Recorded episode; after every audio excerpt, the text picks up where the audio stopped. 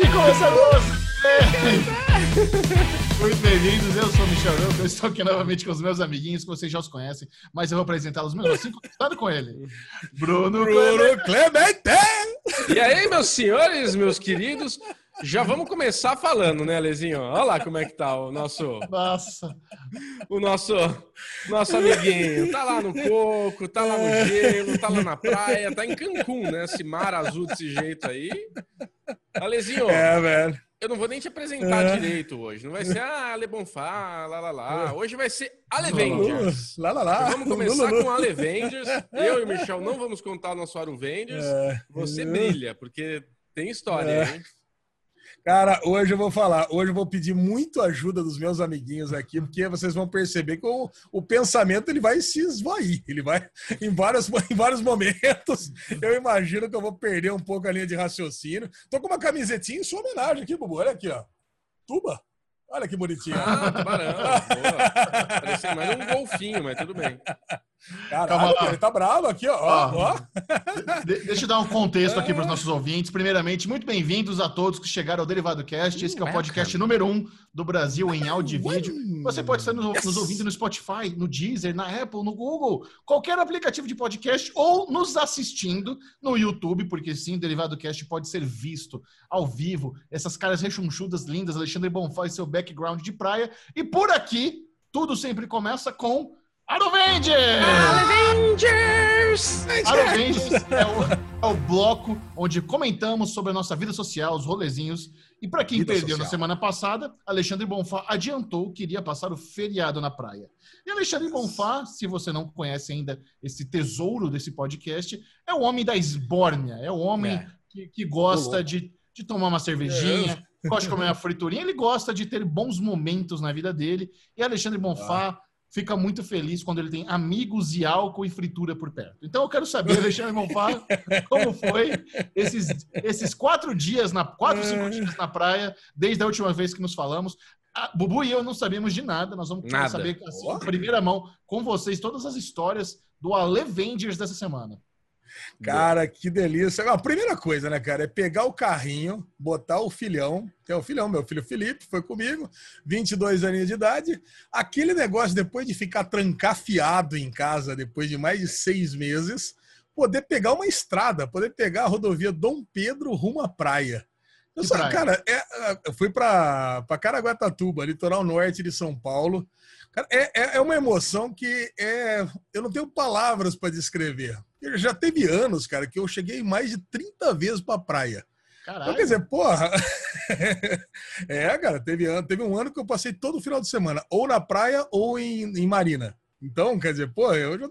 Cara, é uma coisa que fazia parte da minha rotina. Inclusive, nesse ano, o Felipão ia comigo também, todo final de semana. Então, a gente tava lá. Então, quer dizer, puta, já acordamos cedo, tava ansioso. Foi, inclusive, na quinta-feira que eu publiquei o último Derivado Cast. A gente pegou o carro e já partimos com aquela estrada, cara, aquela aquele som alto, aquele reggae tocando no carro, aquela vibe, aquele porta-mala já com aquelas 10, 12 fardas de cerveja, que a gente já sabia que não ia dar para nada, mas tudo bem. Aqueles 10, 12 fardas Eu de achei cerveja. que ia aquele porta-mala cheio de mala, não, cheio de cerveja. Cara, sabe, tudo é gostoso, cara. A gente parar no frango assado para comer. Pô, tem um lanchinho no frango assado agora chamado frangomito. Já, já viu? É, é não, frangomito não, torresmito. Cara, é um lanche que vem com, com, um monte de torresmo, cara, de panceta no meio. Nós paramos lá, e, cara, mandamos ver aquele lanchinho. Cara, e já, puta, tudo, tudo perfeito, tudo a perfeição. Só que eu tava, com, eu tava ansioso, porque não foi a gente que alugou a casa, né? E assim, o evento, o evento do final de semana mesmo, por cinco dias, ia ser o, o aniversário do meu grande amigo Poker Boy também conhecido como Rádio. Cara, rádio. e aí o Rádio, o apelido dele é Rádio porque ele fala pra caralho, então ele tem esse apelido desde... e fala, hein? Puta vida. Ele fala, ele, ele vai ficando nervoso, ele vai, a vozinha dele vai ficando fina. Então, é, o negócio é isso. Vai perdendo, vai perdendo a compostura. Então, a gente foi lá e a gente, a gente saiu, eu e o Felipão junto, e a gente ia encontrar com o, com o Rádio com a Carol, com a mulher dele, no, no frango assado. Encontramos, comemos lá os nossos torresmitos lá no, no frango assado e descemos. Ele escolheu a casa.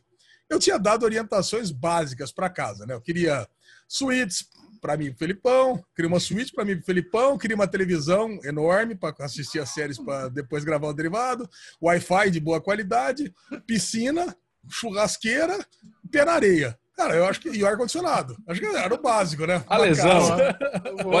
ele, ele, ele costuma falar o seguinte, tá, gente? Fora do derivado, ele fala assim pra gente: existe uma vida muito melhor, mas ela é caríssima. Esse é o lema do Alexandre Monfá. Não é isso, Ale? Mas, exatamente, cara. Isso. Mas, cara, mas assim, vamos descer para Caraguá, né? Vamos ver a casa. deixei tudo nas mãos do, do Pokerboy. O Pokerboy escolheu a casa. Ele mandou as fotos. Nas fotos a casa parecia bonita, mas poderia enganar. Cara, a hora que a gente chegou na casa, eu fiquei impressionado. Cara, a casa tinha um gramado que daria para jogar um futebol society no gramado, da, da, assim, do lado da, da, piscina, cara. Eu até mandei um videozinho, não sei se vocês viram, mandei um videozinho no Instagram. Quem viu lá, por uma porrada de gente comentou. Era inacreditável, cara. Os quartos gigantescos, suíte para todo mundo. Boa, puta numa sala enorme, uma televisão lá de. Parecia a televisão do Bubu gigante na sala. Tinha, não tinha um Wi-Fi, tinha dois Wi-Fi, porque o dono da casa também era dono da hamburgueria do lado. Então o Wi-Fi da hamburgueria ficava dentro da casa. Pô, você imagina só, cara, o dono da casa era dono da hamburgueria. A gente podia pedir hambúrguer pro cara delivery do lado. Então, pô, cara, a churrasqueira era maravilhosa, enorme. Agora, o que brilha os olhos mesmo, cara, depois a gente começou a tirar cervejas, né? A gente, assim, modo de dizer, né? O Felipão começou a tirar cervejas, começou lá o Poker Boy. Eu, eu fiquei mais cuidando da parte logística, né? Pega a coisa aqui, joga ali, não deixa cair nada. aí o. Cara, e o pessoal. Aí eu, eu, eu tomei ciência da quantidade de destilado que o pessoal levou. Eu pensei o seguinte, falei, pô, será que vai ter a filmagem de Despedida em Las Vegas 2 aqui nessa casa? Porque, Comercial, cara, tinha, né? Cara, seis garrafas de gin, três garrafas de uísque, cara, duas garrafas de vodka. Meu, tinha assim, tinha era uma foto que era inacreditável. Eu falei, mano, não é possível, gente. Estamos só nós aqui. Depois eu soube, não, ia chegar mais um casal de amigo do, do, do Poker Boy com, com as filhas dele adolescentes. Eu falei, pô, mas é muita coisa. A casa cabia fácil umas 30 pessoas. A gente estava em oito. Cara, e aí a gente começou a nossa maratona, né? A gente maratona de churrasco, bebida, enfim. E, e, e meu, eu não tenho palavras para descrever. Caraguá tá bonita, lotada, né? Não tem, cara, as praias lotadas, os quiosques lotados. E, meu, eu vou, eu vou falar porque aconteceu um negócio no quiosque da Praia Central ali que eu nunca tinha visto na vida. O, o cara, o dono do quiosque, ele veio dar um abraço na gente depois que a gente passou lá o, o primeiro dia de, de atendimentos. Você já viu acontecer um negócio desse? Eu, não, eu tô imaginando a conta. Por que, que ele ficou tão feliz? Ele, a hora que passou o cartão, ele deve ter. Caralho, é o meu maior faturamento em 2020 num único dia. Aí ele foi abraçar os clientes dele lá. Cara, eu, eu também não tinha entendido muito. Esse dia aí foi um dia especialmente regado a caipirinhas e coisa e tal, mas depois eu entendi, depois me contaram lá. A primeira conta que chegou, apesar da gente estar ali há horas é, consumindo, chegou uma conta de 104 reais. Aí eu, porra, imediatamente, cara, o, o, o amigo do, do, do, rádio que tava lá falou assim: não, meu amigo, pelo amor de Deus, não é nada disso. Pode voltar essa conta aqui. Ah, veio errado, veio errado a conta. Era para dar 700, o cara mandou 100, é isso? Nada, é, deu, acho que deu um pouquinho mais de mil, um pouquinho menos de mil. Todas as contas davam assim, alguma coisa em torno de mil. Meu Aí Deus! Eu... Deu 100 reais, olha o prejuízo que o cara ia ter, velho. Não, cara, porra, o parceiro tá lá na praia também, só que o parceiro tem o apartamento dele, né? Mais playba. Então a gente tá uhum. sempre pegando os quiosques lá na frente do apartamento dele. Então, pô, aí o parceiro continua na praia, inclusive, que ele tá de férias, ele tá indo sempre nesse quiosque desse cara. Depois agora ele tá mandando mensagem, que realmente o cara ficou muito brother, porque imagina só, cara, você ficar lá o dia inteiro tomando cerveja, só de só de um, de um, cooler que ele levou lá, ele levou um cooler com 20 long neck. Você acha que vai mandar um negócio com, Não, o cara, com 104 reais? O cara em um final de semana fez o faturamento do ano dele. É, não, acho que não, meu Bubu, porque é acho grande, não, todo cara, dia é. gastando mil reais? Não, tinha 30 mesas lá, cara. Sempre lotada. Não é grande, tá movimentado, cara. Caraguá. 30 eu acho que agora, sempre agora, lotado. Agora, agora, que, agora que acabou a pandemia, agora tá, agora tá chegando lá. É isso aí. Mas vou falar, cara, depois de, depois de todos esses dias aí, eu já estava no terceiro, quarto dia, eu descobri que tudo tem um limite.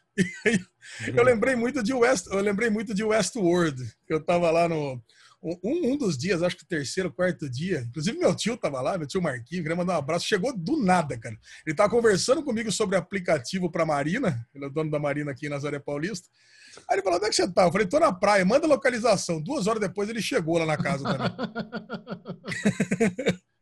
cara, nós ficamos lá bebendo, bebendo, bebendo. De repente, cara, eu lembrei de Westworld. Sabe como é, como é, como é que era aquela frase que falava para desligar os sensores quando Mother Functions, não sei o que lá? É ah, caraca, eu não lembro a frase. Mas eu sei que é o seguinte. Back online. Back online. Put yourself back offline, no meu caso. é, é, é, é, stop all motor functions. Stop Isso, all motor exatamente. functions. Cara, eu, eu sei que eu tava ali numa hora, foi justamente no dia do jogo da final do Lakers contra o, contra o Miami Heat, o último jogo. Cara, eu tava ali, uma hora eu tava ali com a galera, tava ali na aquele churrasco sem fim, infinito. De repente eu tô conversando ali com meu tio e com o rádio, os dois, mas, meu, contando a mesma história pela quinta, sexta vez.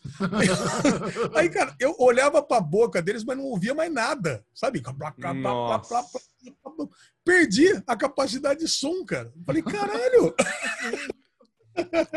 Passando em câmera lenta para Alexandre na caixa de Ale Bonfá. A caixinha Caralho. mágica de Ale Bonfá estava ah. fritada. Ele tava entrando, entrando em coma alcoólico ao vivo ali no churrasco. Isso, exato. Nossa, cara. E, assim, e é engraçado, porque nesse Muito. dia, quanto mais eu bebia, menos bêbado eu ficava. Eu, Sim, eu, eu assim, faz todo sentido. É, assim, é, a Carol falou um negócio, na minha cabeça, né? na minha cabeça, pelo menos. Essa, essa assim, fala me lembrou exatamente a cena do o Lobo de Wall Street, quando Leonardo DiCaprio dirige até a casa dele. e na cabeça dele, ele chegou em casa tranquilo com a Lamborghini. E depois a gente tem aquele.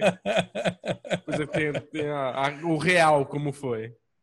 É, eu acho que foi mais ou menos isso, porque meu tio, por exemplo, quando ele foi embora esse dia de noite, né? Ele acabou batendo o carro no portão, foi uma desgraça. Foi exatamente isso. Eu sei que nesse dia, cara, foi o único dia que eu realmente dei uma parada, que eu fui lá assistir o jogo do Lakers com o Miami Heat, campeão. Né, um abraço para todo mundo que tá acompanhando. Mas, cara, assim, é, é, assim, é, é um, um, um, ciclo de felicidades aí a, a viagem a, a viagem para praia. Eu, assim, é churrasco, começa, termina, começa de manhã, 10 horas da manhã a gente já pega uma latinha, vai tomar aquele. Os jeans. Puta, queria agradecer demais a Carol. A Carol faz cada gin, cara. Ela leva um kit de, de gin tônica, com zimbro, com pimenta rosa, com chás de vários tipos, que eu, eu não sei nem dizer como fica gostoso aquilo. E... E e nessa aventura, seu pinto caiu, você nem viu, né? Porque, olha, para quem acabou de operar da fibrose... É verdade, é verdade. Tem mais essa. Como é que tá a pistola, Lê? Para o quadro. Ah, não, dropou na areia lá, virou torresmo. Já era. Quadro derivado, que pau é esse ali? Como é que tá o pau? Olha, cara, a primeira vez que eu entrei no, no, na água salgada, eu fiquei meio reticente, né? Falei, puta, vai dar ruim. Mas não deu. Entrei lá, tava tranquilo mergulhado, talvez eu tivesse meio anestesiado, mas eu entrei e foi, foi tranquilo. Tá. É, Tava sossegado. Voltei, tá, agora, agora também tá tranquilo. Vou tá fazer uma, eu vou fazer uma consulta de, de retorno com o meu médico essa semana, até para ele dar um, um, um, aval um pouco mais um pouco mais profissional. Ah, quer mas... saber se pode transar, né, vagabundo? Não, nada disso. Quero saber assim, como é que tá a situação. Quero saber se tá tudo certinho. Alisão, e quanto tempo você precisa agora para se recuperar, né? Porque pelo seu rostinho dá para ver que realmente você está cozidinho ainda, né? Você não está 100% nas suas funções inclusive, motoras. Inclusive a marcha lenta dele tá assim, né? Você olha para ele, tá assim, ó. O eixo dele tá meio esquisito aí. É, é o bonecão do posto.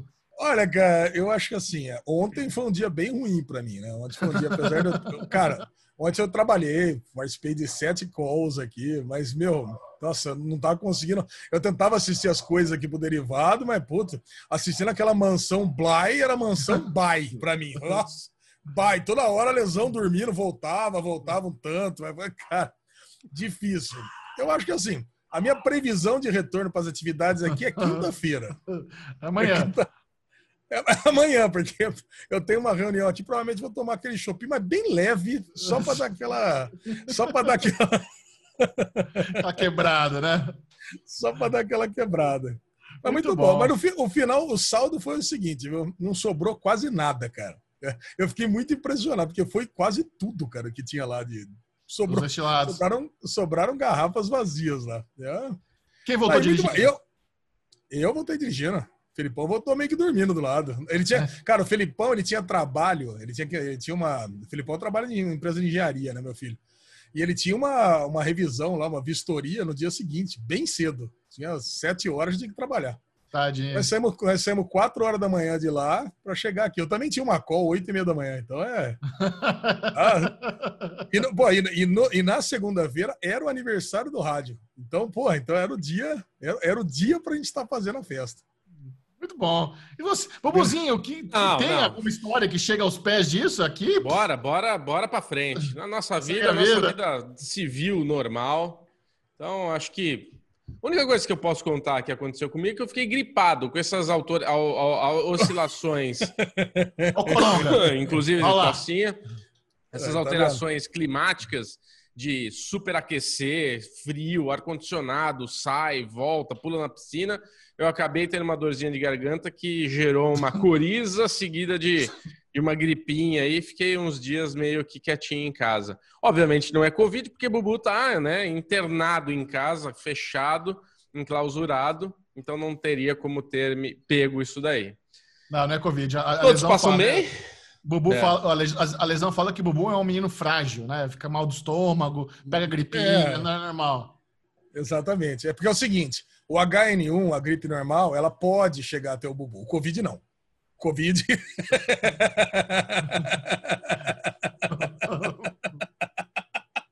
é um vírus. O vírus ele, trafe... ele sabe por onde ir.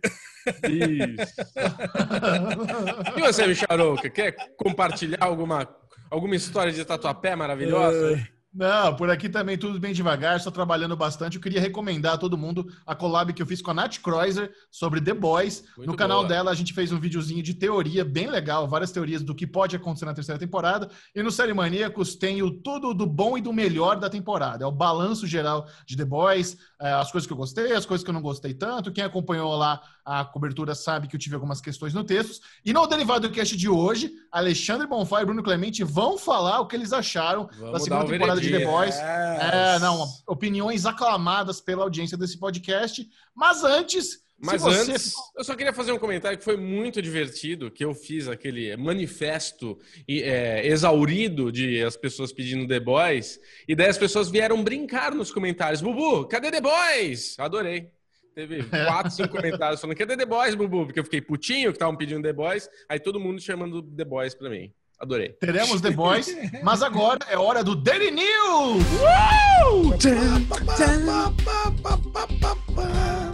Nossa! Nossa senhora! Pelo amor de Deus. É o momento. Tá... É o momento de você ficar por dentro de tudo da cultura pop nerd geek. É o momento de sabermos que Alexandre Bonfá, infelizmente, está nas últimas, né? É o derivado cast final dessa trajetória. Mas agora, bicho, acabou a pilha do menino. É isso aí. E se tem Daily News, tem Netflix cancelando série, né? Agora é isso. É Netflix cancelando série. é o facão afiado da Netflix começando o Daily News com The Magic Order. Você lembra de The Magic Order, Chechel? Eu lembro. Você lembra, né? Aquela, é aquela sériezinha, a primeira série que a Netflix ia fazer do Miller World. Logo depois que comprou a editora do Mark Miller é a primeira série que ela ia fazer. Eu comprei o quadrinho, inclusive está aqui, nunca li, mas está aqui. Cara, e cancelou antes de estrear. Então, depois de zero temporadas, a Netflix cancela a Magic Order. Melhor assim, né? Do que cancelar sem final. Total. E On Becoming a God in Central Florida foi cancelada depois de uma temporada pelo Showtime, pelo Showtime, pelo Showtime. Nossa! Ah, Showtime! Ah, Champagne! Cancelada pelo Xambim. E só morre. Tudo que é filha da puta. Stark do caralho. Eu avisei, eu avisei que talvez tivesse alguns problemas nesse derivado cast. Bom, assim, eu tava gostando muito de, dessa série aí, desse nome comprido que eu não vou saber falar de novo, mas é. Agora não dá pra assistir mais, né? Foi cancelada sem final. E chegou na Globoplay, né? Ah, Não tinha vindo pro Brasil por nenhum canal. E on Becoming Agora, on Central Florida, chegou Kristen Dunst e tal, chegou pelo, no Boa. Globoplay. A, a Lesão, um grande fã da série, falou bastante. Chegou a concorrer em algumas categorias nas premiações aí do, do Pois é. esse ano, mas rodou, não teremos mais. Cara, o que É, acontece com a Globoplay? Que ela traz só série. Não só, mas é muita série cancelada. Pra que começar a ver uma série cancelada? Olha, que que o o, o, faz Alesão, isso? o Alesão que ouve o Derivado Cash, ele pode explicar. É por questões de. É porque é o seguinte: a Globoplay ela passa lá na Bacia das Almas, lá tem a feira do rolo das séries, e ela compra algumas séries boas e pode levar umas outras junto, entendeu? É isso. Uhum. O pacote. Mas tem um É um podcast bem legal. Tem um, tem um podcast bem legal que eles falam sobre isso, que é o Derivado Cash, bem bacana. É que eu reforço essa minha opinião, porque eu acho Ah, ridículo, mesmo sendo de graça ou pagando Não, pouco, mas essa, essa foi, essa não foi faz coincidência. sentido. Não, mas essa foi cancelada depois que eles compraram. Essa não é, não é o exemplo. Mas sim, Não, não, eles, compram, ba- eles compram bastante série cancelada. Isso acontece mesmo. É, essa era uma série boa, porque era uma série que estava concorrendo a prêmio, eles lançaram faz quase um mês atrás, e agora, por questões de Covid, foi cancelada. Então foi uma infelicidade. Foi. Agora, sabe quem não cancela a série e renova tudo, Xaxão? Quem que é a nova Netflix? Quem que é, Lezinha? Apple TV Plus. Olha aí. Olha aí. cancelou de um, é, renovou de uma vez só Dickens, Dickinson e Ted Lasso para a terceira temporada, sendo que nem a segunda foi pro ar ainda. Já Tá garantiu pra mais você? duas de Ted Laço? É, não, já estava renovada para a segunda, agora renovou para a Ah. terceira. E Dickinson vai, vai estrear a segunda agora daqui a dois meses e agora e já foi renovada para a terceira.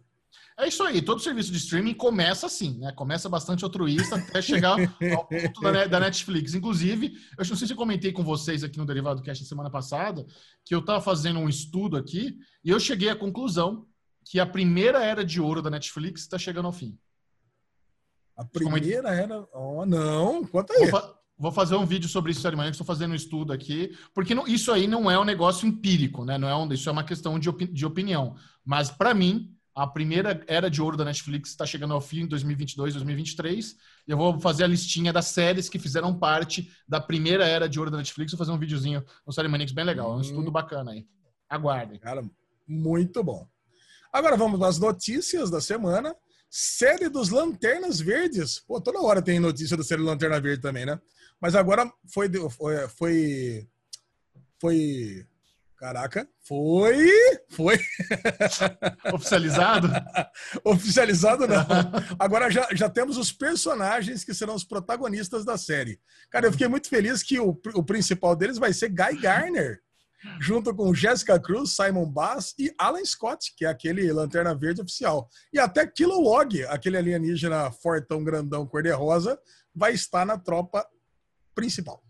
O que Muito vocês bom. acham disso? Não, eu, eu tenho, eu tenho muita expectativa, né, para uma obra decente do Lanterna Verde, cara. É um personagem com muito potencial. É óbvio, né? Logo de cara a gente já sabe as dificuldades, porque exige muito efeito visual, mas tem tudo para ser algo que a gente precisa esquecer aquele filme do Ryan Reynolds, né, e começar a entrar na nova era do Lanterna Verde.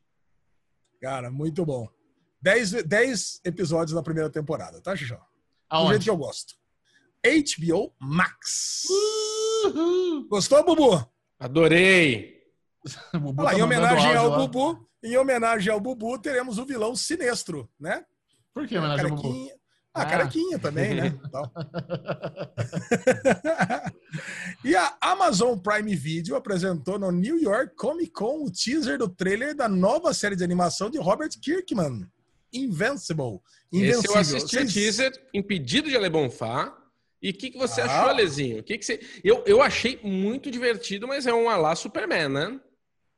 Ah, cara, eu adorei. A primeira vez que eu li Invencível, a gente já falou, a gente já falou dessa que, que ia existir Invencível na, na HBO Max também, só que eu achei que ia ser live action, não animação.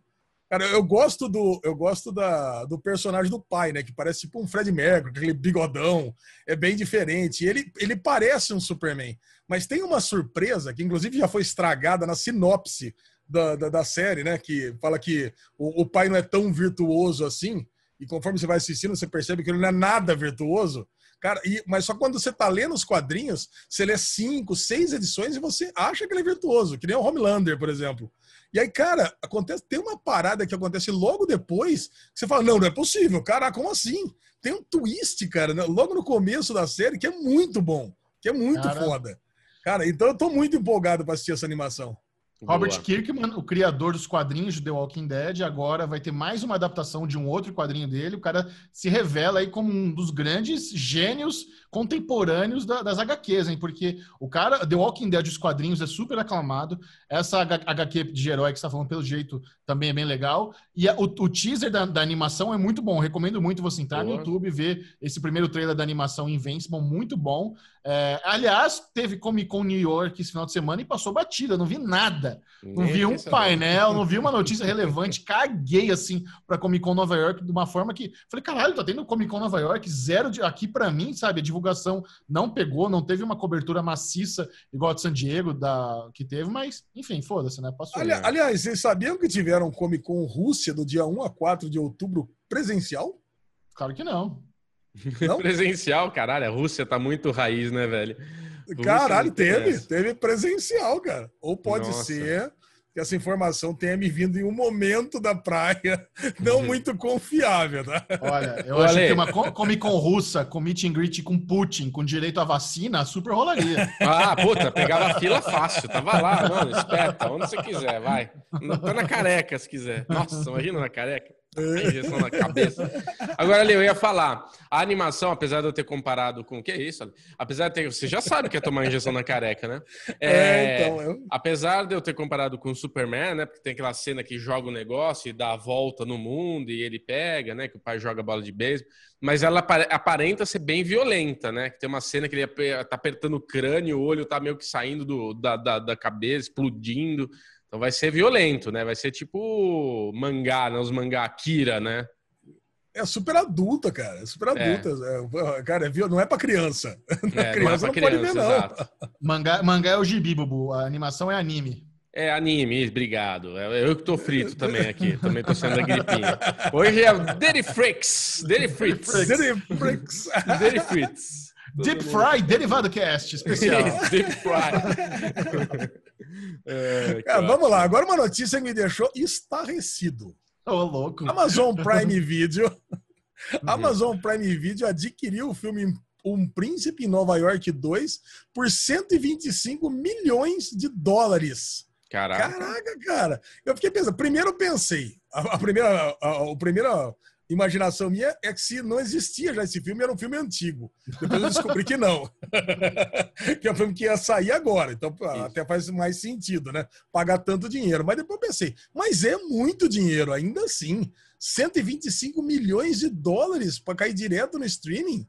Cara. É exclusividade, né, cara? Todo mundo não é vai querer ver esse filme, né? É, então. Não é, muito, não é muito caro, não. Se você para pensar, por exemplo, se isso aí fosse nos cinemas, é que eu não sei o quão hit vai ser um Príncipe Nova York, né? Pra gente que assistiu isso aí na sessão da tarde nos anos 90 a vida inteira, é de Murphy fazendo múltiplos papéis, é, ele tacando terror em Nova York e tal. É, é muito legal. É um filme que faz parte da, da minha infância, o, Príncipe Nova York.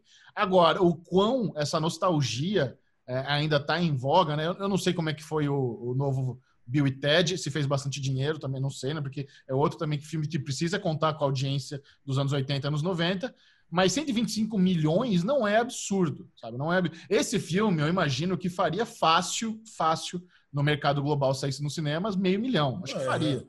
Sabe? Então, assim, agora, como isso vai se converter para novos assinantes, sabe? Por, nossa, vou assinar a Amazon Prime Video porque é a casa exclusiva do Príncipe Nova York 2. Eu não sei quantas pessoas vão falar isso, né? Mas, assim... Ainda mais... No mínimo, eles têm que colocar no catálogo o Príncipe Nova York 1. Eu não sei se, não sei se já tem, mas se não tem, precisa ter. É, é verdade. Cara, ainda mais que a gente conhece a Amazon, né? Vai, vai, vai estrear, mas ela vai empurrar um filme antigo, né? Que acabou de botar. vai ter aquelas campanhas que a gente conhece da Amazon. Mas vocês lembram qual que era o roteiro do Príncipe Nova York 1? Sim, ele precisava encontrar uma esposa, aí ele roda o globo, ele cai o dedo assim sem querer, aí aparece é, Bronx ou Brooklyn, Nova York, e ele vai para Nova York procurar uma esposa, não é isso a trama do filme? Eu tô muito então, louco? eu li uma. É, assim, eu não lembrava de nada, então eu li no, no, no Omelete uma coisa completamente diferente. Que ele, ele tinha que se casar, ele era de um país fictício chamado Zamumba, Uhum. E, ele, e, ele, e ele, ele, tinha que se casar, ele é o príncipe herdeiro, ele tinha que se casar com uma mulher que ele não queria, ele ia ser obrigado uhum. a se casar, e ele fugiu para os Estados Unidos. Talvez tenha essa cena de rodar o globo, ele fugiu para os Estados Unidos e começa a tocar o terror nos Estados Unidos em busca do amor verdadeiro. E é, agora, ele... o roteiro e ele não vai como é príncipe, é que... né? Ele chega não, lá, ele bota ele uma roupinha, como... ele fica civil. Isso, e o roteiro desse filme aqui é que desse encontro gerou um filho dele que ele não sabia que tinha. Então agora vai, ter, vai ser o encontro do filho dele. Então, anos depois aconteceu. Cara, eu, eu, sou fã do Ed Murphy, eu, eu, eu, gosto de ver tudo que ele faz. Para mim, ele é um dos melhores comediantes da história do planeta Terra. É, então, com certeza, com certeza, com certeza vou assistir. Se, se, tiver o primeiro, vou rever o primeiro. Inclusive, eu acho que eu nunca nem vi o Príncipe Nova York com som original. Acho que eu só vi dublado. Você sabe, Goonies? Goonies acho que também só vi. Goonies eu vi legendado porque eu comprei o Blu-ray. É super estranho, inclusive. Esses filmes que a gente cresceu assistindo dublado, é. depois você vai ver legendado, é super estranho. Goonies é bizarro, por exemplo. Mesma coisa vai ser um Príncipe Nova York, mas é legal, cara. Bom, eu não acho que vai ter um puta hit, não acho que é um grande atrativo, mas legal. Para mim vai funcionar, vou querer assistir. Maravilha. Ótimo. Maravilha. Sucesso. E a Warner Bros. deu sinal verde para o spin-off de Mad Max, focado na Furiosa, mas sem a Charlize Theron. E aí? Aí, dá, aí, aí zoou, hein? Mas é a versão jovem da Furiosa, acho que é por isso. Vai ser, serão eventos que se passarão antes do Mad Max uh, uh, Road Fury, não é isso? Exatamente. Então ela tá mais jovenzinha. A atriz escolhida foi Anya Taylor-Joy. É a Essa nossa querida que fez. é, então, você quer falar, ela não tá no filme dos Novos Mutantes? Tá. Ela tá no filme dos Novos Mutantes. Ela é a mística, se não me engano. Cara, Depende. É, é, essa é uma série que ela pode ser muito. A história é muito boa, o universo é maravilhoso, mas assim, não pode ser água com açúcar, né? Toda vez que a gente fala em adaptação para série, a gente pensa que talvez eles não façam algo tão é, grandioso como foi o filme. Mad Max, embora eu não seja fã do, desse Mad Max aí que teve recente, eu não, não acho grandes coisas, acho que é pura peri, é, pira, como é que é a palavra? Com fogo? Pirotecnia. Pirotecnia história rasa. Eu não sou, eu não sou muito fã do filme. Eu lembro de ir no cinema e ah, falei, caralho. De Deus. Mas eu sei que sou minoria. A minoria, a maioria adorou é, esse, esse, esse, Minoria, esse, minoria. Tá louco. Filmaço, cara. Filmaço. É, adorei. Obrigado. Pessoas, pessoas Agora, o, o que me empolga é que o George Miller vai ser o diretor Isso, e vai ter o, vai, ter o, vai ter o Thor no filme. Então, o Chris Hemsworth vai estar no filme também. Ah, é um filme. Achei que era, entendi que era série. É um filme. Não, é filme, é filme. Ah, é um filme, tá. Desculpa, eu tinha entendido que era série. Não, tem, tem potencial. Vamos assistir sim, sem dúvida alguma. Ah, vai ser legal, vai ser bacana. Bora. Vai ser legal. Agora, Chechel, você que um dia. Vocês dois, né? Chechel e Bubu, vocês que um dia fizeram o hype real do, da animação Soul informo-lhes que estreia no dia 25 de dezembro, Natal, no Disney Plus, direto. Ah. Não teremos cineminha com a animação Soul, o que é uma pena, né? É uma, pena, pena, mesmo. Cara.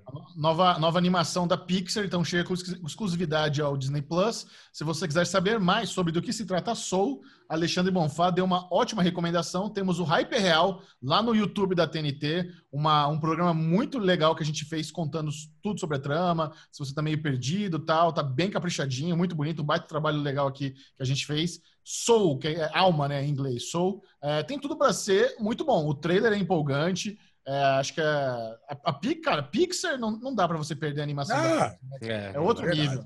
É outro nível. As melhores. E por fim, a notícia mais empolgante do dia, de acordo com o Fandom Wire, aquele site de fofoca, né, Jojo? É um site meio de, de, de clickbait dos Estados Unidos, afirma que Tobey Maguire e Andrew Garfield assinaram para estar no filme Homem-Aranha 3. Cara, Tesão. Isso quer dizer o quê, Bubu? Que teremos... Multiverso, teremos multiverso rolando. Aranha, Aranha verso no Aranha, no Homem-Aranha 3. Uau. Cara, como também, como, como a gente já sabe também que o Doutor Estranho vai estar no filme, e ele vai se passar logo depois, logo depois não, mas alguns filmes depois de de WandaVision e depois de Doutor Estranho e, os, e o Multiverso da Loucura, com certeza vai ser reflexo da, da, da, das ações aí da Wanda, né? Da Feiticeira é. Escarlate. E vai trazer, vai começar a mesclar aí todos esses multiversos aí. Vai ser uma participaçãozinha especial, tá? Não, vai, não, não imagina é. que vai ser que nem o desenho, não. É. Não, mas que, que seja, cara. Eu acho, adorei a ideia, fico muito é. feliz. Ador, a, Tom Maguire como Homem-Aranha, eu gostei bastante os dois primeiros filmes. Andrew Garfield como Homem-Aranha, não gostei, caguei. Acho não curto os filmes dele. Mas, obviamente, Tom Holland está excelente. É um, é um excelente Homem-Aranha atual. Então, ver, ver os três em ação no mesmo filme me, me anima bastante. E eu fico me perguntando, será que teremos o Porco-Aranha no Homem-Aranha 3? Ah, o que eu queria ver é o Miles, né? Eu queria ver o Miles. Pô, o Miles é da hora. Verdade. O, o Miles precisa ter uma entrada em grande estilo, né? O é, Miles. É, porra. Ah, com certeza, ele entra para ficar. É, com Muito certeza. Cara, esse foi o Daily News da semana. Uh! Daily News mais maravilhoso nos tempos. É. Não, mas agora que o bicho vai pegar, agora que a temperatura agora. vai subir. Se você está preocupado com a fritura, é agora é o momento da guerra de streamings! Uh! Oh, round one! Fight! As principais novidades nos catálogos da Globoplay, HBO Go, Netflix, Amazon Prime, Prime Video e Apple Plus. E no final, você vai descobrir qual foi o serviço de streaming que o grupo do Derivado Cast no Telegram votou como aquele que valeu a mensalidade. Nós fizemos aqui uma votação aberta. Se você, inclusive, convida todo mundo que está ouvindo o Derivado Cast, baixe agora o Telegram, entre no nosso grupinho lá, coloque Derivado Cast no Telegram e junte-se a nós. É só entrar, grupo aberto, todos são bem-vindos, que você pode participar aqui da enquete semanal da Guerra de Streamings. Vamos Excelente. Lá semana, semana fraca de lançamentos, né? Como todo meio de mês é, a gente já sabe disso.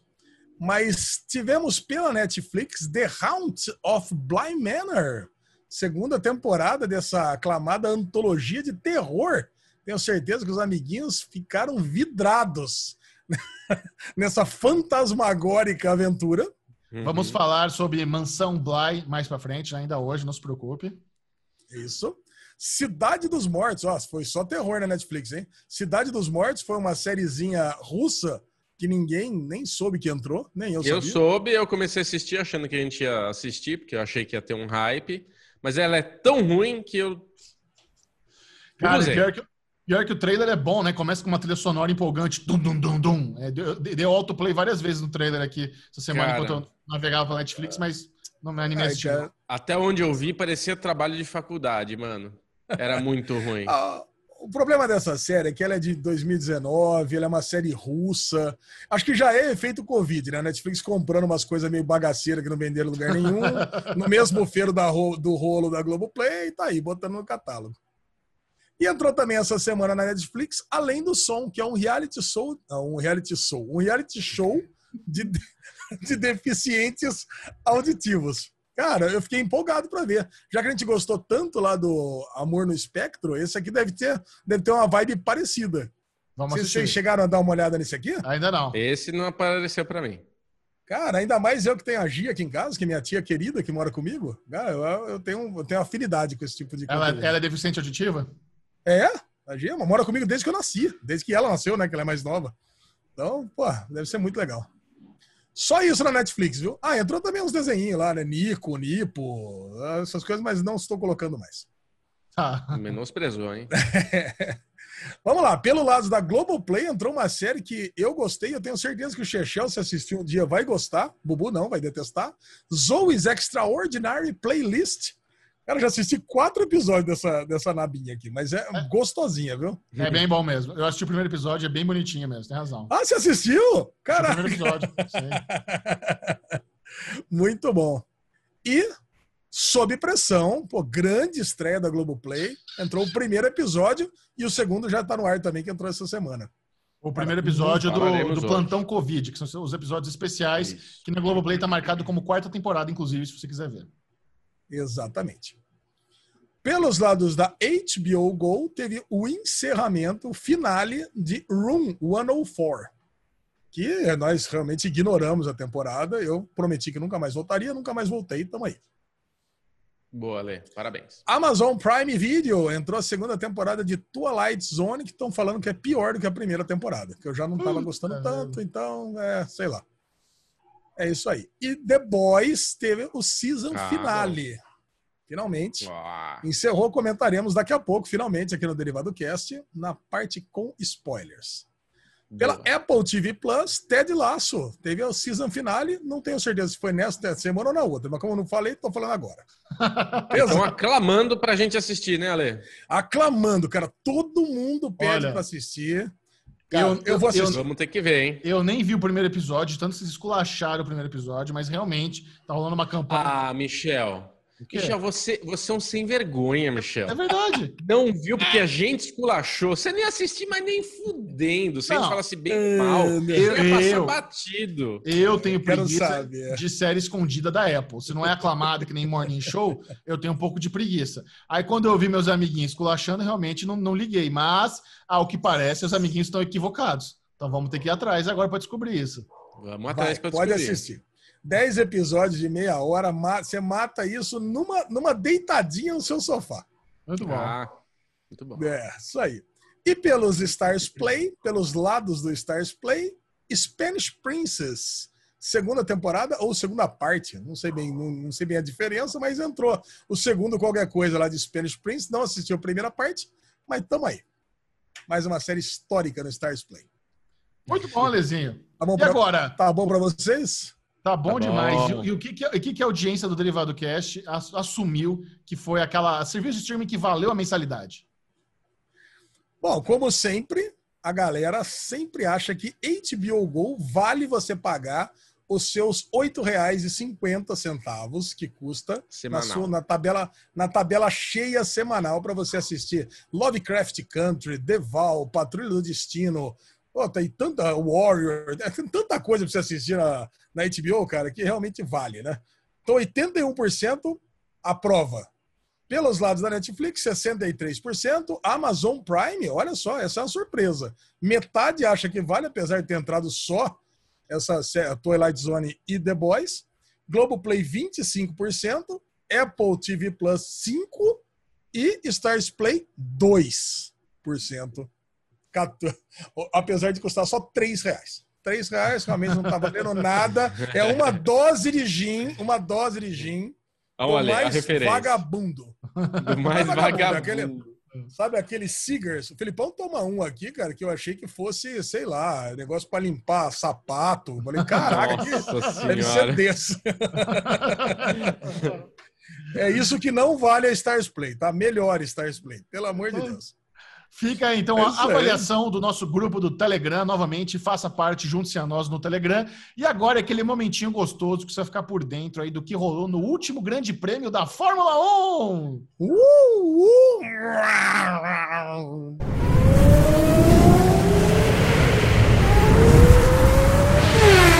E aí, Lezinho, o que, que você achou desse grande prêmio de Nürburgring. Isso, eu gostei. Eu, eu, cara, eu gostei. Cara, eu gostei que o Chechel ele sempre fala, né? Grande Prêmio da Rússia, Grande Prêmio da Espanha. Aí ele olhou o nome, ele falou, é melhor nem falar ah, esse nome. Esse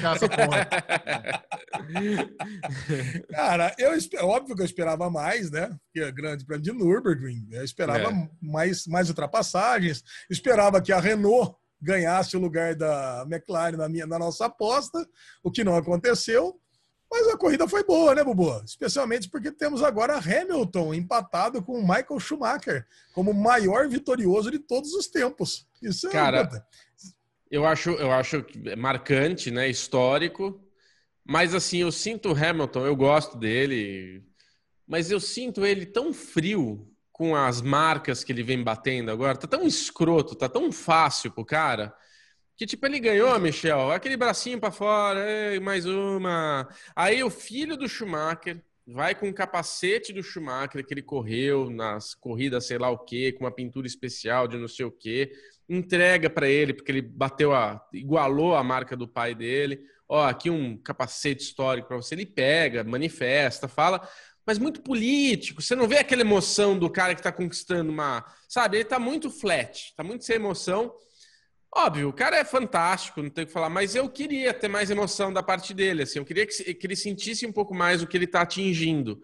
E para mim parece que ele, puta, meu, um cara tão importante hoje, que está representando tantos movimentos por aí, mas na parte esportiva eu acho que ele está muito cuzão, é a palavra que eu queria usar. Então o, o, o, Hamilton, o Hamilton está predestinado a ser o GOAT da Fórmula 1, o greatest of all time. Agora é Sim. questão de tempo até ele realmente é, ser, ele... por fato, não, não tem discussão, ele é, vai ser ainda vai ser. esse ano o, o melhor corredor da história da Fórmula 1. Vai ser, porque ele, assim, vai igualar, ele vai igualar o número de campeonatos mundiais vitoriosos, que são sete do Schumacher, ele tem seis, esse ano ele chega a sete, não tem como ele não ganhar. É, não. Ele já passou quantidade de. Acho que a única marca que ele não passou é a quantidade de corridas que o Schumacher correu, mas que ele vai passar. É, número de poles ele já passou, número de vitórias ele igualou. Então, assim, é, é o que você falou. É, é só falta... tem, falta alguns meses para ele ser o maior de todos. Eu não sei se ele já passou o número de pontos total, né, Bubu? Mas também é diferente, né? Ele já passou o número de. Ele vai passar o número de títulos, passou é. o número de vitórias, passou o número de poles. Eu acho é. que ele vai ser o Gold, assim como o Lebron se, vai, se, se tornou o Gold esse ano, porque, cara, imagina só, ele tem o mesmo número de títulos que o Michael Jordan, só que ele foi MVP, é o mesmo número de vezes que o Michael Jordan, mas ele foi número, ele foi MVP por, por clubes diferentes, coisas que o Michael Jordan nunca foi. Então, quer dizer, pô, ele não tava com a patotinha dele ali para ganhar. Não, ele junta patotinhas diferentes e vai ganhando. É. Cara, e assim, e quem viu o que, que ele fez agora, velho do jeito que ele tá, 35 anos é velho, cara. Pô, pra ficar jogando basquete com a molecada é velho. Meu, eu acho que merece. Porque a gente, a gente falava isso no The Last Dance, né? Cara, uhum. pô, o cara se dizia Gold, não sei o que lá. E, e eu falava, como eu não conhecia, eu falava, que imagina, nunca. Agora, cara, realmente dá, dá para balançar. É. Mas do Hamilton, voltando a falar do Hamilton contra o Schumacher, eu não tenho dúvida que o Hamilton é melhor que o Schumacher. Porra, até eu tenho, porque eu, eu tenho. Ah, eu cara, tenho. até porque os adversários do Hamilton são melhores que os adversários do Schumacher. Porque em matéria de carro é igual. Né? Matéria de carro é igual. O, o, o, Schumacher tinha um carro que era muito melhor e o Hamilton uhum. tem um uhum. carro que é muito melhor. Sim. Agora, complementando o que você estava falando, o Bubu, dele tá meio Fala. cuzão. Eu, eu, quero, eu quero pegar ah, nesse boa. ponto aí. Vem, vem. Eu quero pegar, eu, eu quero pegar nesse ponto. Vem Meu, ele, ele, fez uma proposta, Chechel, agora para a Mercedes de renovação, que ele quer 120 milhões de dólares. 20, 120 milhões de dólares para renovar por três anos. Cara, tá para correr na é melhor. O... É o preço de um filme do Ed Murphy, tá barato. é verdade. Se for Será que não é euro, assim, não, Ale? Ah, pode ser euro, pode ser euro, pode ser. Acho que deve ser euro. Só é. que o lance é o seguinte, cara. Imagina só, ele, ele tem o melhor carro. O, o, Hamilton, pô, é um puta de um piloto, mas é óbvio que se ele tivesse na Red Bull esse ano e o Verstappen tivesse na Mercedes, o Verstappen teria sido campeão. Eu não tenho dúvida disso. Tem dúvida disso, Bubu? Eu não tenho dúvida. Eu acho que o Hamilton na RBR. Vamos fazer esse cenário aqui, esse. esse como é que fala? Essa. Ai, eu, adoro quando a agência usa esses termos. Vamos fazer um estudo, não um estudo, um exercício. Vamos fazer um exercício aqui, bom falar. Se tivéssemos Hamilton na RBR, Verstappen na, na Mercedes, eu acho que o Verstappen ia estar tá dando um show. É, eu acho que ele ia estar tá ganhando bonito, com facilidade. E o Hamilton ia estar tá fazendo muito bonito na RBR. Ia estar tá fazendo muito é. bonito. Mas Agora. O Verstappen ia ser campeão. É, tá, muito, tá muito desigual o que a Mercedes é para os outros carros. Está muito desumano. Sim. É uma corrida que não tem graça. Mas, ao mesmo tempo, quando a gente tem dois pilotos que o Ale vai me questionar, vai me contestar, que são bons, e a gente tem a diferença de dois pilotos bons gritante, como é o Bottas para o Hamilton, que o Bottas não é um mau piloto, mas é a diferença de um piloto razoável, bom, para um piloto gênio. E isso, o Hamilton, ele é gênio. É uma coisa que meu pai fala. É o cara que tem a estrela, a sorte e o cara que é azarão. Então, tipo, o Bottas estava lá com o carro bom, fez pole, tudo, o carro quebra. O Hamilton, tudo dá certo pro cara. Não dá nada errado, pô. Difícil dar uma coisa errada pro Hamilton, né? E ele, na hora que precisa, ele vai e resolve. Então, essa é a qualidade. Eu acho que isso faz do piloto o, o aquela coisa de esse cara é especial. São os campeões, né? O Senna era assim, é o Hamilton assim, o Schumacher assim. São caras que, meu, é predestinado. O negócio tem que acontecer com o cara. É, eu acho que o Verstappen, o Verstappen pode ser a nossa bola da vez próxima, quando o Hamilton Eu, putz, ia ser muito legal a Red. A, a, a, eu queria ver isso acontecer, não por contra o Hamilton, mas para dar uma salgada, uma pimentada no mercado. Mas eu queria ver a Mercedes falar não para o Hamilton. Eu queria ver a Mercedes roubar o Verstappen da RBR. E eu queria ver o Hamilton não ter para onde ir e acabar sentando na RBR para ver o que ia acontecer. Sabe, para ver, tipo, dar uma mexida é. no campeonato. Não precisa ser o Verstappen, cara. Se senta lá o Ricardo, por exemplo, na, na, Mercedes, se senta o Leclerc na Mercedes, se senta até o Russell, que se mostra um puto um piloto na Mercedes, cara, eles seriam pilotos lá para estar tá concorrendo ao título. Cara, Eu... não, é, não, é, não é o super gênio, mas aí ele vai ficar mais equilibrado. Você tem razão. E isso é um papo que nós tivemos quando começou essa nossa aposta que eu falei que a Fórmula 1 era chata, que não tinha competição, que não sei o que lá, e você me questionou, falando que não era bem assim, não sei o que lá, e por isso começamos. Hoje você está falando que o Bubu falou lá atrás e você me questionou. Interessante. É, é bom a gente mudar de opinião. A, mas uma coisa, mas uma coisa eu não tenho dúvida. Se você bota Leclerc, Verstappen, Russell, Ricardo como, como piloto da Mercedes, o Bottas continua sendo o segundo piloto. e puto que não consegue andar igual os caras. Mas você tem. Você porque tem... ele é ruim. Porque ele é ruim. Porque você tem toda a é razão. Ruim, ele é. É, eu acho que colocasse tipo Grosjean na, com a bunda na, na Mercedes lá no lugar do Hamilton, o Bottas ia andar mais que o Grosjean. Mas ah, se tá colocasse tá bom, o né, Pérez, mano? se você colocasse o Pérez, o Pérez ia ser campeão. É, eu acho que você tem razão. A Mercedes, ela é, é a diferença é muito grande. Mas gráfico, eu tava vendo, não sei onde que eu vi alguns gráficos, que a Red Bull tá diminuindo essa diferença. A gente tinha uma diferença muito grande de tempo de qualifying e a Red Bull vem aproximando, tá chegando perto. Mas daqui a pouco acaba o ano, a Mercedes já tá trabalhando em aerodinâmica, 2021 já tá lá na frente tudo de novo, né? Eles são foda, é. cara. Mercedes é foda. Infelizmente, a Mercedes deixa o campeonato chato. Se a gente quebrasse as duas Mercedes e colocasse um campeonato para rodar, ia ser muito mais emocionante. Agora, a Renault, longamos demais esse quadro, a gente vai acabar nem falando da, do, do, da corrida, já falamos brevemente, mas eu acho que o que é legal a gente só colocar aqui é a Renault está se mostrando um carro muito competitivo, a McLaren tirou o pé do acelerador, não está tão competitiva assim. É, esse final de semana, Michel, era para essa aposta ter mudado. Esse final de semana a aposta ia mudar. Que a gente tinha Ocon e Ricardo na frente das, das McLarens, é, um na frente de cada um. A gente tinha um Ocon na frente do Sainz. A pontuação tá muito junta. E eu falei, meu, as Renaults vão acabar lá na frente. As McLarens tão, acabam indo mais para trás na, durante a corrida, né? A McLaren acaba tendo uma, um efeito para trás. E eu falei, me fudi, esse final de semana muda tudo. A minha sorte é que o Ocon, que é o piloto do Ale, quebrou. A, o meu azar barra sorte é que a McLaren que quebrou, que não deveria ter quebrado para o campeonato de, das marcas ter ido melhor, é, quebrou, né? O, o, o, Norris. O Norris quebrou, mas o meu piloto Sainz ficou. Então, a aposta ainda tá lá, né, Ale? Como é que ficou? Tá, tá 2x1 pro Bubu? Tá 3x0 pro aposta... Bubu? Não, não, tá 3x0 pro Bubu ainda, mas a aposta é. Bom, Leclerc já, já perdeu pro Verstappen, essa gente em conta. Então o Bubu já tá 1x0 sempre. Agora, a Renault e a McLaren, a Renault tá perdendo por dois pontos da McLaren só, então empatou praticamente.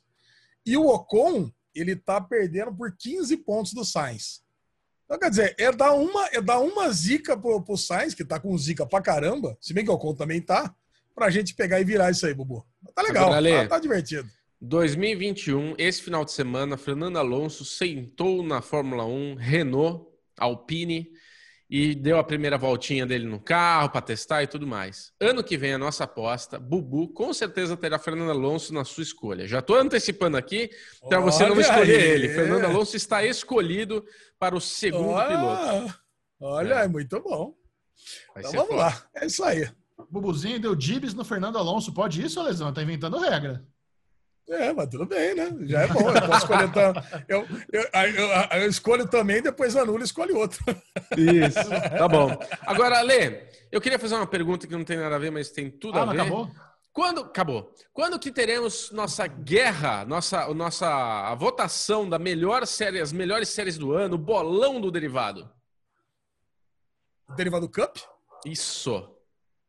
Cara, não, acho que em dezembro, né? Começando em dezembro, primeira a semana de dezembro. É essa, que eu sei é? que você é meio ansioso, mas por que, que você está tão aflito com isso? Porque vieram me perguntar, pessoas estão me perguntando no Instagram quando que teremos o Derivado Cup, então eu não sabia responder. Tá, vamos, vamos, vamos fazer em dezembro. primeira semana de dezembro a gente começa o Derivado Cup. É bom antecipar. As pessoas estão ansiosas. É, boa, boa. Maravilha. Fala, Michel Arouca. Sabe que, que, todo mundo espera? Sabe o que, que, que todo mundo espera? Ansiosamente pelo merdalhão da semana. Eita, O prêmio que é merecido, não é apenas dado todas as semanas do Derivados Cast. Escolhe alguém que fez uma cagada, uma grande cagaceta da vida. Às vezes é zoeira, às vezes é sério. Alexandre Bonfá, como é que está o clima de hoje do Merdalhão da Semana? Ah, o clima vai em clima de tecnologia e a nossa querida Apple acaba, olha que inusitado, hein, Bubu? Uhum. Acaba de ganhar o troféu Merdalhão da Semana. Porque, pô, a gente sempre fala da caixinha bonita, que a gente tira, vem bonitinha, o carregadorzinho, o, o microfonezinho bonitinho, que a gente gosta, que tá limpinho, que tá. Cara, agora não teremos mais nada disso. E aí o, o, o pessoal vem hipocritamente falar que tá Save calma, the Planet, Diabo A4. Ah, que que é? É, aí, né? aí vem Save semana... the e tira, e tira o, o carregador da caixa? O que, que é isso, Bubu? Ah, essa, semana, a, é, essa semana a Apple fez o seu grande anúncio aí de novidade de alguns produtos, uma apresentação linda, maravilhosa, mas a grande polêmica é que ao anunciar o iPhone 12, eles revelaram que na caixinha do iPhone 12, assim que você comprar, não vem incluso o carregador e o fone de ouvido. Ou Só seja, vem o fio para carregar o telefone. Se você comprar um iPhone, só o iPhone você não consegue nem ligar o seu aparelho. Eu, eu acho muito genial, né? Eu acho que aí a Apple está eh, querendo testar o quão trouxa o seu, o seu público é, né? Porque a partir do momento que você gasta 7 mil reais na porra do celular, você não consegue nem ligar a merda do celular, porque não vem incluso carregador é um, quanto, é um tanto quanto bizarro. Mas, Alexandre Bonfá, qual foi a desculpa aí da gigante do, do Silicon Valley para não incluir carregador no seu mais novo iPhone? A desculpa não faz o menor sentido, né? Teoricamente, eles acham que você compra um iPhone e joga o outro fora. Porque ele vem, você, teoricamente, você compra um iPhone, você já tem o carregador do anterior e você não precisa do novo. Mas caralho, você compra um iPhone e você vende o anterior. Então, meu, da onde que eles tiram a cabeça? Agora, e, e, e para isso, como, como, eles têm que produzir menos carregadores, estariam salvando o mundo, porque é menos produção de tantas. Meu, Talo, puta é, que é... puta maravilhoso. Eu vi que era a, a... quando eu estava assistindo, eu, não, eu não tinha entendido isso, viu, Ale? Eu é, acho que era tão absurdo que meio que passou batido por mim, mas eu vi que a caixa estava mais compacta o que eu tinha entendido, eu vi que nem o meu rabo. Que era né? embalagem? Caraca. A embalagem é mais fininha, a embalagem é mais fininha. Por causa da embalagem ser mais fina, não, não por causa da embalagem, mas assim, tem todo um conceito agora, a embalagem, não vira essa treta, logística e tal, que eles falam que era como se no ano eles tivessem tirado 450 mil carros da rua pela não emissão de carbono, emissão de o que lá e tal. Aí, é, aí eu queria debater com vocês, porque assim, eu não vou defender. Eu assisti a apresentação, pedi para o Michel assistir o começo da apresentação, porque vamos tirar essa, o merdalhão e vamos falar um pouquinho do que aconteceu, que eu achei assim, é só, genial. Só, só, só, um pouquinho antes de você defender, deixa eu só colocar um dado a mais no merdalhão. Olha só, assim, ó, eu poderia ter sido ok se tivesse diminuído o preço, mas aí eu fui atrás, tá? O, o, carregador mais o fone custa 20 dólares cada um na gringa. Então, é, se tivesse diminuído 40 dólares, ok. Mas aumentou 40 dólares em todos os aparelhos. Então, quer dizer, porra, além de tirar o carregador e o, o fone de ouvido, aumentou 40 dólares. Então, quer dizer, aumentou 80 dólares. Muito Entendeu? Bom. E a questão assim, né, Ale? Então Pelo cortou meu raciocínio, mas a questão é eu acho que a partir do momento que você não está colocando esse carregador, porque você não tem que fabricar, porque você não tem que distribuir, daí no carro cabe mais, sei lá qual é a justificativa. Mas assim, no fundo, para mim, isso é só uma maneira deles venderem uma nova tecnologia que é o carregador magnético que você tem que comprar parte. A partir do momento que você precisa comprar um acessório extra, você ocupa o mesmo espaço, você ocupa ou mais espaço, porque vai ter que outra cá. Então, assim, uma coisa meio que conflita com a outra. Porque não é que você não vira o carregador, você economizou aqui. Você vai precisar do carregador. Porque ah. assim, é o carregador ele é o Lightning, que é esse troço da Apple aqui normal, e a entrada é o USB-C, que poucos computadores têm essa entrada USB-C. A maioria das pessoas que têm, tem o seu laptop ou PC não tem o USB-C ali para espetar. É, e, e, assim, em casa já tem essa coisa de você comprar as tomadinhas USB para você poder colocar direto, mas assim, é poucas pessoas que têm isso. É, então, é, é, realmente uma atitude que é muito questionável. Eu acho que a Apple tem uma estratégia de. É, eu, eu não queria virar agora a câmera para vocês, para vocês verem que eu tenho o meu Mac, eu estou com um carregador ligado de um lado, eu estou com um plug para ligar a tomada de rede aqui, eu estou com outro plug para ligar o microfone que é USB, porque o Mac agora só vem essas quatro entradas, ou duas, dependendo do teu modelo, USB-C. E você é obrigado a comprar esses apêndices que você tem que ficar plugando para adaptar as entradas que você precisa. Então, assim, para mim, isso tudo é uma estratégia para ficar vendendo acessório. Claro, Dá não, muito cara. mais dinheiro. Velho, né? eu, quero, eu quero saber o quão imbecil a Apple acha que o planeta Terra é. é. Primeiro, você dá essa desculpa ambiental para você não incluir carregador, sendo que é óbvio Óbvio que é uma é. estratégia de, de, faturar mais dinheiro, sabe? Que qualquer Zé Ruela com dois neurônios chega a essa conclusão. É revoltante, cara. É, é, é, revoltante, é revoltante eles quererem meio que praticamente forçar as pessoas a gastar mais e, e ainda dá essa desculpa esfarrapada ambientalista. É muito zoado. É, é, é ridículo. E, e, vai ter trouxa. Vai ter trouxa, vai fazer fila na porra da Apple e, vai, e a galera vai estar batendo palma quando os trouxas entrarem 5 da manhã para ser o primeiro a comprar o iPhone 12. Tem que se fuder mesmo. Esse trouxa que passar horas na fila para comprar o iPhone 12 sem bateria e depois tiver que achar ruim que vai gastar mais, parabéns. Parabéns. Assinou, assinou seu atestado de imbecil aí.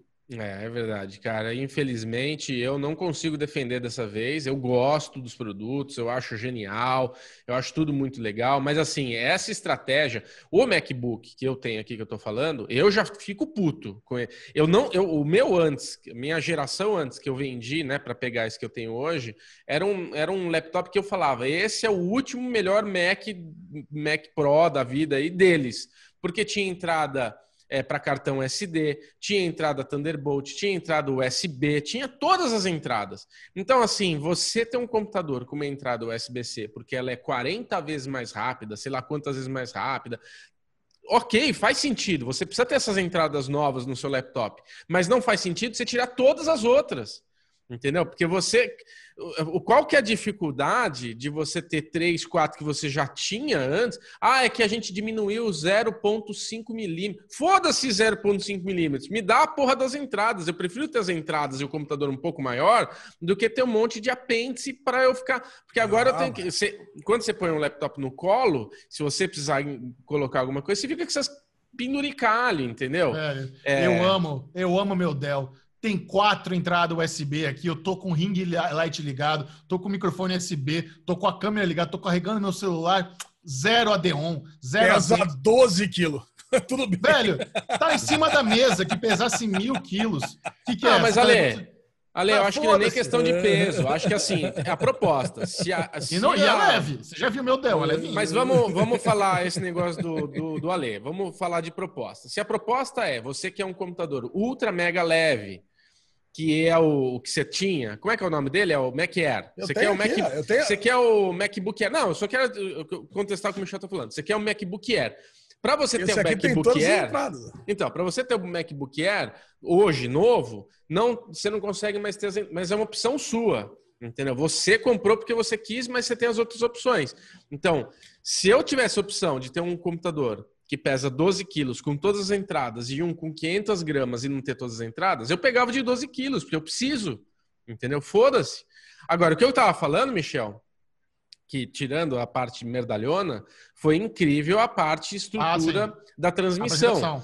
Porque, não, cara, eu não, eu não entendi como eles faziam as.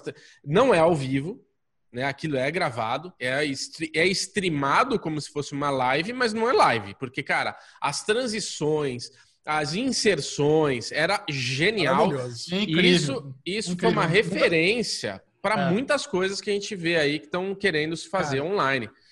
A CCXP tinha que assistir, né? Cara, nunca vi nada igual a essa apresentação da Apple. Assim, é, é. as transições geniais, você não entende como é que fizeram aquilo, de chroma key para chroma key, de efeito visual, de estúdio, é, de, de, Cara, fudido. Não, isso aí não tem que falar. Isso os caras são gênios. O que você falou é legal, Bubu. Se tivesse uma, um evento online que conseguisse tentar copiar o que a Apple fez nessa apresentação, seria lindo, porque não, não tem nem para como que foi aquela a do o DC, o, fan, o Fandome lá. Nem o DC Fandome. Chega perto do que a Apple fez nessa é. apresentação. É, é fudido. É, é impressionante. É é, não, eu, eu, assisti assim. Agora, a, o, vocês, vão, vocês, vocês dois vão querer, certeza, né? O, o, competidor da Alexa que eles fizeram lá. O HomePod. É, eu ia nossa. falar isso agora. Ah, esse eu vou comprar. Esse aí, tá coçando. sem doleta, esse sem tá doleta, esse, tá esse aí quero comprar. Esse é, eu não acho, eu não acho útil para um apartamento esse tipo de coisa. Eu acho que esse é gourmetizar mesmo. É um aparelho caro para você ficar falando liga a luz, apaga, manda mensagem, tira, enquanto você tem um telefone na tua mão que faz tudo isso, entendeu? Você pode fazer tudo isso pelo telefone. Então é mais uma comodidade que eu não, não gastaria. A Apple TV eu pensava assim, até eu ter uma e achar genial e não querer nunca mais deixar de ter. Agora teve uma atualização, Michel, da Apple TV. Tô até querendo fazer uma proposta para Ale para comprar o teu AirPods velho, Ale. Porque agora com a atualização você consegue com Bluetooth, tipo, se eu quiser usar AirPods e a Sabrina usar AirPods, dá para os dois usarem independente o dois fones Bluetooth para assistir uma série. Então, quando eu vou assistir série com ela, eu tenho que ficar dando uma orelha para mim e uma orelha para ela. Eu acho uma bosta. E eu, assim, eu hoje, como experiência, eu, uma pessoa que acostumou usar Bluetooth para assistir filme, é um trilhão de vezes melhor você assistir uma série, um filme com fone de ouvido. Porque claro. você consegue absorver todo o efeito sonoro que ah. foi gastado, a energia que foi gasta ali, teve uma equipe de som que gastaram milhões para fazer a sonorização do filme. Com o fone de ouvido, você consegue fazer a triangulação que nem um cinema, entendeu? Você consegue absorver esses efeitos. É, The Third Day, cara, nisso aqui é surreal assistir. Agora, se eu assistir na TV, no, sentado no sofá, você perde um monte de efeito. Sim. Você não absorve tudo isso. Então, assim, a Apple TV tem várias coisinhas muito legais. Provavelmente essa bostinha aí que eles lançaram é, também seja assim. Você começa a usar e. Agora, é o ecossistema da Apple, né, Ale? Esse é um negócio que Pô. eles são muito geniais, que eu quero que se foda, eu adoro, que você cada vez mais fica preso dentro desse ecossistema. Aí a gente tem Years and Years, que é uma boa referência, né, Lezinho? Ah, é tudo muito integrado. Cara, é muito bom, né? Quando você tem produto só da Apple, eu tava lá, eu cheguei e coloquei. Você chega na. Eu cheguei na casa da praia, botei lá, botei o, o celular no, no, no Wi-Fi. Aí eu quis assistir o Sob Pressão lá. Você abre o iPad, já está conectado. Sabe, esse tipo de coisa você não tem nenhum, outra, eh, nenhum outro ecossistema. É. Sabe, você tá, você tá com, você tá com o iPad ligado, o, Air, o, Air, o AirPod Pro já tá no, já tá lá. Você não precisa conectar. Se você tiver com o iPad, se tiver com o celular, já tá no celular. Cara, é, é, tão cômodo esse tipo de coisa. Aí eu fico pensando, esse HomePod aí, eu não sei nem para que, que serve. Mas é bom para gente mas comprar, eu quero. pra gente descobrir.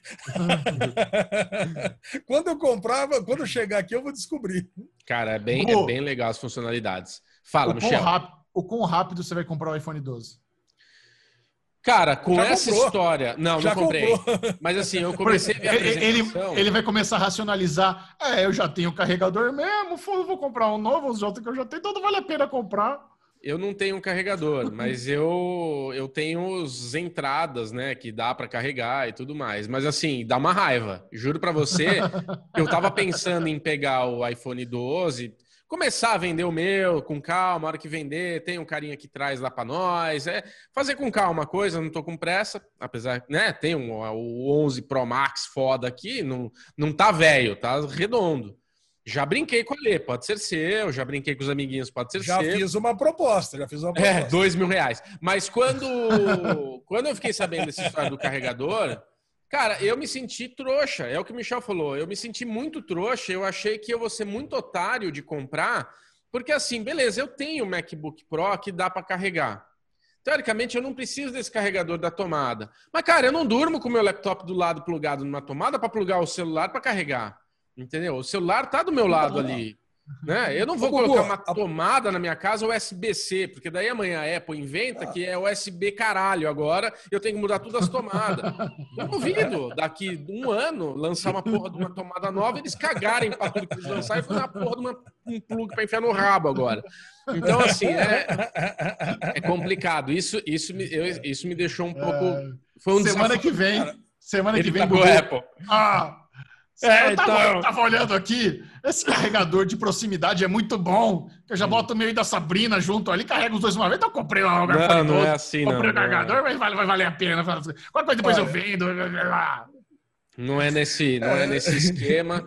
Agora, é um, ele, eles, eles foram bem, bem marotos. Eu só não queria deixar de falar para vocês, que eu acho que é importante, que a gente tem um medalhão ao concurso aqui também, honorário, que foi o Tadashi Kodomoto. Vocês viram esse cara?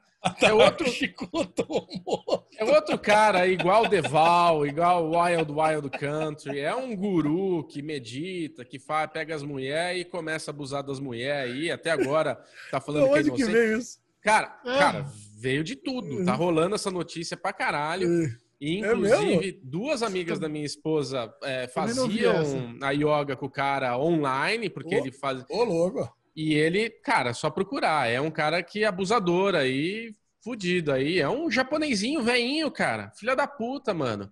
Tipo, não tá o nada João provado. De Deus da yoga. João, cara, exatamente o João de Deus da Yoga, exatamente Deval, exatamente o Wild Wild Country, esses caras aí que tem a, a, a, a, palavra, sabe? Mas é mais com esse negócio do Deval, que ele tem essa reprogramação da mente. Cara, Deval, tá acabando, né? São, não sei por que nove, acho que são nove episódios, oito, é muito episódio, é, não precisava de tudo isso. Mas os mais recentes agora, eles começaram a colocar as imagens do treinamento lá do, do Keith Raniere, que é o líder é. lá da, da, da, seita, mostrando os discursos dele machista pra caralho. Ele dando umas palestras dele. Mulheres, deixa eu contar pra vocês. Sabe por que os homens odeiam vocês? Porque vocês reclamam pra caralho. Porque todo cara, ele começa a mandar umas dessa e começa a racionalizar o que as mulheres precisam, pra, precisam fazer para os homens aceitá-las. Aí, depois que ele ficou anos programando a galera lá da seita, que ele começa a marcar as mulheres com fogo lá para ter a, a, inicial, a inicial dele, levar a mulher pro quarto dele. Velho, que filho da puta, mano. Quem não quem tá perdendo Deval na, na HBO, cara, documentário muito bom. Que história é desgraçada, foda. cara. Você tem razão, Michel. É muito episódio, é muito longo, não precisava ser desse jeito. É, é diferente de Wild Country, que tem seis episódios de uma hora e caralhada, mas você quer ver um atrás do outro. Deval é um pouco diferente. Ele não tem ah. esse. Ele não te instiga tanto assim. Acho que eu vi três ou quatro e tô meio atrasado por isso, porque, puta. Eu tô em dia, eu mas, cara, quero ver, sabe. mas demora, né? Caralho, tem tanta coisa para assistir, mas vale a pena mesmo, cara, porque eu acho que é isso. É, é, esse cara aqui é um exemplo igual ao Deval. É um cara que faz essas programação, ele vai ali falando as palavrinhas na tua orelha, quando vê, tá te comendo aí, Alezinho. Diz que ele chegava pras mulheres e falava, ah, você é linda, puta. É esse negócio, cara. O cara vai fazendo a programação, todo mundo começa a confiar no cara, quando você vê ele tá passando a mão.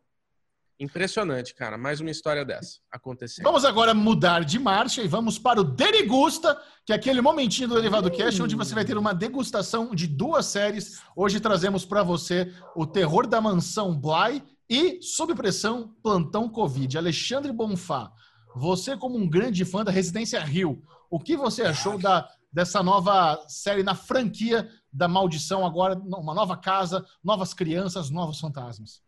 nova criança do capeta, hein, Xixó? Isso aí, ó, não queria ser, eu não queria ser babado dessas crianças, não. E assim, assim como em Third Day, cara, a gente tá vendo uma repetição de séries, né? Porque a pessoa chega numa cilada e não vai embora, né? é impressionante, porque tá na cara que o negócio é zica e a menina chega para cuidar das crianças, cara, e puta, e tá vendo fantasma, tá vendo capeta, tá vendo o, o menino que tá com o espírito incorporado e não vai embora. Porra, eu vou falar. Se, assim, internamente no grupo, Xexão falou que era uma série leve, que não dá medo, que não dá susto. E realmente não é um. Não tem jumpscare, não tem nada. Muito, tem. pelo menos, é. É, ah, não, tem, tem um uma coisinha, um nada. Cara, tem sei... dois. dois é. Tem dois jumpscare na temporada toda.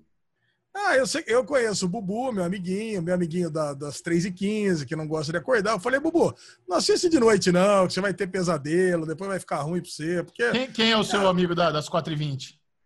Das 4h20? Você tá me perguntando? Não fala isso que dá até palpitação aqui, velho. Tem amigo nenhum, velho. Você vai falar, Michel. Tá louco, velho. Vocês não acreditam, mas eu acredito. Mas tudo bem. Ah, pois é. Ah, amigo de 4h20 é a hora da maconha, né? É que eu achei que ele tá falando errado mesmo, só. Não, tem nada errado aqui, não, Malezinho, não perde, mas assim, como, como em The Third Day e como em The Third Day. Como em The Third Day a gente se pergunta por que, que ela tá indo lá e não vai embora, e como em The Third Day a gente fala, mano, ela tá lá não porque ela não quer ir embora, porque realmente ela quer estar tá ali. E, e, vendo a primeira, o primeiro episódio, que a gente vai falar sobre isso, né, o do piloto, dá a entender isso, que ela tá, ela tá fugindo, ela tá se. Ela tem esse. O, o, o zoinho do leopardo lá que fica piscando lá na, na, nas costas dela, lá, ó. Não é? Tem um é ciborgue ali atrás dela. É o Harry Potter, o fantasma do Harry Potter, aqueles óculos então, lá de Harry Potter. Harry Potter a mistura de dela, Harry Potter com Demolidor, né? Que fica aparecendo, né? Então a gente sabe que ela tá fugindo de alguma história que esse fantasminha tá seguindo ela. E ela acaba chegando em outro lugar que tem outros fantasminhas. Então, é uma fantasmada para todo lado. eu quero dizer, eu queria dizer que o Michel falou para mim. Eu falei, ah, cara, ó, vamos assistir e tal, não sei o que lá. Eu falei, puta, Michel, eu não gosto, cara. O Rio House eu assisti, gostei, mas puta, eu fico com medo. Depois fico uma semana pensando nessas merdas. aí não, assiste, não dá medo. Eu falei, ai, caralho, não, eu tô falando sério. É, mas tem um monte de coisa que vocês falaram sério pra mim que era tudo mentira, tipo do Sussection. Que eu vou falar de Sussection, hein? Não vou falar de Sussection hoje, porque Bubu vamos. matou as duas temporadas.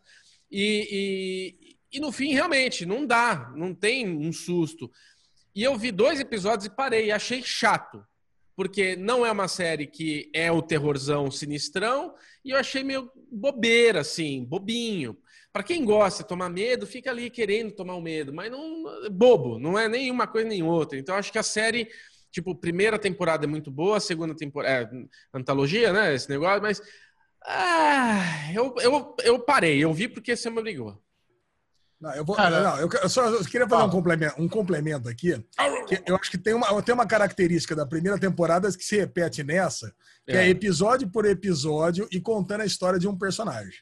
Eu, eu, assisti, eu assisti até o quarto só. Né? Eu comecei do quinto. Chechão matou, né, Chechão? Claro. Eu não, vou, eu não vou dar spoiler, porque aqui é o Derigusta, mas eu gosto desse, desse estilo de narrativa que vai trazendo elementos e contando um pouco mais de cada personagem para você e criando intimidade. Então, Sim. eu falei, depois de assistir o primeiro, eu falei, cara, boring pra caralho, mas eu vou assistindo porque eu sei que melhora. Essa foi essa é a minha impressão de assistir o primeiro episódio, porque a narrativa daquela, daquela moça que chega na casa, daquele jantar que a gente não entende no primeiro momento que está acontecendo, ela, puta, é muito lenta. Quando tem aquele voice-over dela contando a história, eu acho muito lenta, muito Puta, é. muito compassada. Mas quando vem a história, melhora. A menina de Yu lá, ela tá muito boa. Ela é muito boa e as crianças são fantásticas. Então, porra. A menina é, de Yu é ótimo. Você lembra que ela tá na primeira temporada, né, de Hill House? Tá, lembro. Eu lembro. Tá. Mas, cara, mas ela, ela, é mais marcante. Ela é mais marcante em Yu, né? Porra, pra, puta pra grito que ela deu no carro lá é mais é. marcante é. Yu. Quase com certeza, parou meu coração. Mais, com certeza ela é mais conhecida como Anel de Hill House, com é. certeza. Ah, pra mim, ela é mais conhecida como a menina de Yu, tá bom? Beleza. a Love de Yu. É Love, ah, né? Eu nem e... sei o nome dela. Ok. Nem sabe então, passou. Marcou tanto. cara, mas aí, e, e, realmente, cara, foi passando os episódios, você vai se apegando muito. Pegando na, na história e, e, principalmente nos personagens. E agora eu tô empolgado. Agora que eu tô ah. assistindo o quinto episódio, agora eu tô empolgado. Quero saber se mas, o Chá tá empolgado. Cara, eu quero saber o Chechel que acabou. Qual que é a sua... Como é a primeira temporada. Como, como, eu assisti tudo, eu quero fazer comentários gerais que pode até ter um pouco de spoiler, mas eu acho legal a gente comentar aqui. É, com certeza houve uma mudança no tom da série. A, a, a, Mansão Bly é muito menos terror, é muito menos, não tem nem comparação. E ao mesmo tempo, até as questões técnicas mudaram. Você vê que a fotografia da série mudou, a forma de, de, de, direção dos atores mudou. Não tem mais aqueles planos sequências, aquela dança bonita que tinha em Hill House. Porque Hill House, além de ser uma história boa, né, tipo This is, the, This is do terror, a historinha da família, com ótimas cenas de terror. Eu acho que o Mike Flanagan, né, o, o, o criador da franquia, o cara que dirige os episódios, escreveu o criador da, da, da série, é um cara que manja muito de terror. E no final da temporada, eu, eu fiquei surpreso quando a Carla Gudino apareceu no primeiro episódio, ela se torna narradora. Eu não sabia que. Eu sabia que eles iam trazer um monte de gente aí do, da primeira temporada, da Mansão Hill House, mas eu não sabia que a Carla Gudino ia estar. Então fiquei feliz quando ela aparece, ela é uma ótima atriz ela é a narradora da temporada. Se você prestar atenção na narração dela, cara, o texto é muito foda. A, a, o roteiro, o, a beleza da Mansão Bly está no roteiro, porque eles pegaram uma franquia de terror e fizeram uma história de amor. No final da temporada, você entende que está assistindo uma história de amor e não uma história de terror. Essa que é a beleza da Mansão Bly. E além de tudo, a, o roteiro não está só nas palavras bonitas da narradora, mas está nas regras que eles criaram para a mansão Bly. Porque quando você pega essas criaturas fantásticas, vampiro, lobisomem, fantasma, tá, tu, tudo já foi feito. É difícil você criar algo novo. E eles conseguiram criar algo novo. É, a partir do momento que você tem ali a história de uma pessoa que anos atrás viveu naquela mansão e ela era uma pessoa muito teimosa, é, uma pessoa que não quis entregar sua alma a Deus aí na, na, unção extrema quando ela estava prestes a morrer e ela era tão teimosa, tão rancorosa que ela se recusava a morrer, ela queria ficar naquela mansão e ela sabe e depois que ela morre, o espírito dela meio que cria um buraco negro, sabe? Uma, uma força é, gravitacional onde todo mundo que morre também fica preso ali por causa dessa pessoa. Tudo faz tanto sentido, as regras que eles criaram para possessão, o que precisa ser dito para acontecer. Cara, é impressionante como eles conseguiram trazer frescor para uma trama envolvendo fantasma, sem deixar tudo exagerado é, e, e forçado para você ficar tomando susto à torta direita. Esse não foi o objetivo da temporada. Foi contar uma boa história e eles fizeram isso com maestria na Mansão Bly. Eu fiquei muito surpreso. Eu terminei Caraca. o episódio, eu terminei a temporada impressionado. Assim. Eu, eu terminei Mansão Bly sorrindo, com, com o olho lacrimejando. Falei, caralho, falei, impressionante. Falei, caralho, que história boa, que impressionante. E o que você falou é, é, é, é batata, ali. As crianças, cara, que achado essas duas crianças creepy que fizeram a, o Miles e a, e a Flora. Muito foda. Splendid. Nossa, cara, muito. Já gostei, Michel, muito... já vou querer ver, me convenceu. O que eu senti falta foi amarrar com a Residência Rio porque a gente espera que tudo se passe no mesmo universo. Né? Tem até um momento que eles estão falando que eles vão para Vermont, vão para os Estados Unidos. Eu falei, porra, vamos dar um jeito de fazer um intercâmbio de fantasma aí, levar um fantasma da Bly para Rio House. eu, tava, eu, tava, eu tava esperando essa conexão. Então, talvez tenha alguma conexão, algum easter egg aí que a galera que analisou mais, mais a fundo pegou, mas eu senti falta disso. Mas, cara, que excelente história de amor é a Mansão Bly. Recomendo todo mundo. Ah, eu sou um cara. Tem. Legal. Eu sou um cara cagão, não gosto de, de coisa de é, terror, sabe? Então, então, não se preocupe, você que também é cagão, pode assistir Mansão Bly, que vale muito a pena. Super inovadora a história. Maravilha. Oh, muito bom. Sucesso. Agora fiquei mais empolgado ainda. Fiquei mais. Apesar de, é, assim, como eu já tô no quinto episódio aí, esse semi-spoiler aí, eu fiquei aqui tentando capturar essa história de amor, de quem com quem que seria. Ah. Mas é, agora, agora eu vou ficar com essa mensagem na cabeça aí para tentar fazer essa conexão. Mas ah, legal, cara, muito bom. Falando em amor, outra série que mora no meu coração, a minha série nacional favorita é Sob Pressão, que eles retornaram agora com, com, episódios especiais, que é o Plantão Covid. É, nesse, essa janela entre a terceira e a quarta temporada, eles estão lançando aí os episódios que eles, cara, a, a, a, produtora que faz Sob Pressão, os caras foram ninja, porque eles gravaram esses episódios há pouco, poucos meses atrás. Para uma série, do, do, do, momento que a série é gravada até o momento que ela vai ao ar, às vezes demora um ano, às vezes demora dois anos. Você ter essa versão completa do episódio em alguns meses, para exatamente pegar é, o assunto importante do mundo, que é, que é a pandemia, é admirável, cara. O que a conspiração, a conspiração Filmes fez é, é, é foda. Eu, eu, quero te fazer uma pergunta antes de começar a falar do episódio, Chechel. Não, não, foi uma, não, não foi uma imprudência o mundo inteiro cancelando séries e o Brasil construiu uma série do começo até o final no meio da pandemia? Cara, quem, eles divulgaram bastante a, a, forma como eles gravaram a série. É, normalmente, produções que voltam, eles criam a bolha da, da, da produção. Então, todo mundo que está envolvido é testado todo mundo que é envolvido está junto ali durante as filmagens, exatamente para eles não infectarem outras pessoas. E existem muitos cuidados na hora da captação, da galera usar máscara, álcool gel para cima e para baixo. Então, assim, existem protocolos de segurança muito bons já para retomarem gravações que está acontecendo no mundo inteiro. Então, assim, se estão gravando o Supernet no Canadá, por que a gente não pode gravar sob pressão é, no Rio de Janeiro ah, se, tem, se tem os cuidados, sabe? Então é, é então, isso. Então, um pouquinho. Então, quando você fala poucos meses, é poucos meses mesmo. Dois meses atrás? Talvez um pouco mais, talvez uns quatro, cinco meses, mas é, é, é... Então é meio, então é começo de pandemia, não era meio. Então eu tava no... Cara, não sei, eu não, eu não sei exatamente quantos meses atrás, mas são, são questões de meses. É, mas de qualquer eu... forma, Lesão, eu, eu acho que assim, a, a importância dessa história para ela chegar, chegar hoje, no que nós estamos, se foi feito com todas as precauções e tudo mais, eu não vejo problema nenhum nisso aí. Para mim tá tranquilo. É, lógico que não. O que eu vejo, Ale, que deve ter, ela, essa produção deve ter acontecido depois que aconteceram os escândalos no Rio de Janeiro de superfaturamento, de aparelhos, Sim. quando, porque eles têm isso nessa, nessa história deles. É, e, cara, é impressionante. Você sabe que, eu acho que eu já contei aqui, né, que a Sabrina tem uma amiga dela que ela é médica em Ribeirão Preto, a enfermeira, e, e ela trabalha no hospital e ela tava, meu, na função direto de, de, de da Covid e tudo, e lá tava feia a coisa, tava bem feia. É, cara, é assim, o que a Sabrina me contou, me mostrou o áudio dela, assim, no, no, WhatsApp, né, o que ela comentou com a Sabrina, era exatamente o desespero daquele médico que morre a pessoa na, na frente dele, ele fala, meu, a terceira pessoa que tá morrendo na minha mão hoje e tal, e é, é, essa, essa amiga dela tava assim, com a mesma coisa. Tipo, meu, eu tô chorando todo dia, é muita gente morrendo todo dia, gente que morre na minha mão, tipo, eu tô ali, a pessoa tá, de repente, pum, foi. Então, é, acho que representou muito bem é, o que a gente não vê. Porque é uma porcentagem muito baixa. É aí que entra essa coisa de número e de você tá dentro do, do que tá acontecendo, né? Quando a gente olha número, a gente fala, porra, é 1%, são não sei quantos. Se você olhar a quantidade de gente que tem no Brasil, são 2 bilhões e morreram 150 mil.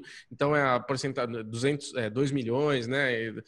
Mas para quem tá ali, meu, é o, é o, hospital lotado, gente morrendo o dia inteiro. Então é um negócio foda, pesado. E a série transmite muito bem isso. E a série transmite muito bem o sentimento de, de você se colocar na pele dos médicos, né? A partir do momento que o enfermeiro marido dela fica doente, ela começa a entender que é uma situação é, complexa, que ainda não se sabe muito, você sofre junto com ela, né?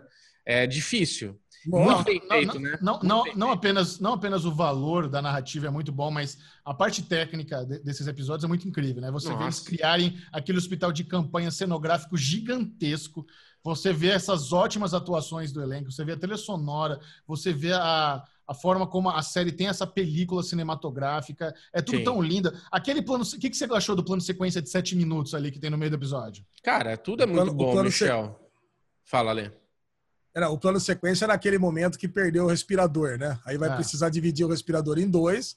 Aí a Marjorie Luciano vai sair, aí descobre que por causa da corrupção vieram aparelhos de anestesia no lugar. Aí volta para trás. É, é agonizante, né? Agoniante. E é, é, maravilhoso, né, cara? Ali realmente que o Bubu falou. Você se coloca, você consegue se colocar no lugar de todo mundo, o cara adaptando, ali que ele, ali que ele se infecta, né, com certeza, porque ali vem o lufo de Covid na cara dele. E, cara, porra, é, é, é cara, foi uma experiência muito foda, né? Porque eu, eu assisti lá na praia, eu peguei, tava assistindo sozinho, chorando, nem um desgraçado, né? Vendo esse episódio, que, porra, aquela cena final, né, que tá no, no Série Maníacos TV, o Arthur, que faz as reviews lá, eu sempre comento com ele, a gente troca mensagem lá no, no Twitter. Tá no Twitter, ele escreveu. Cara, pô, cara, é, é, muito legal, cara.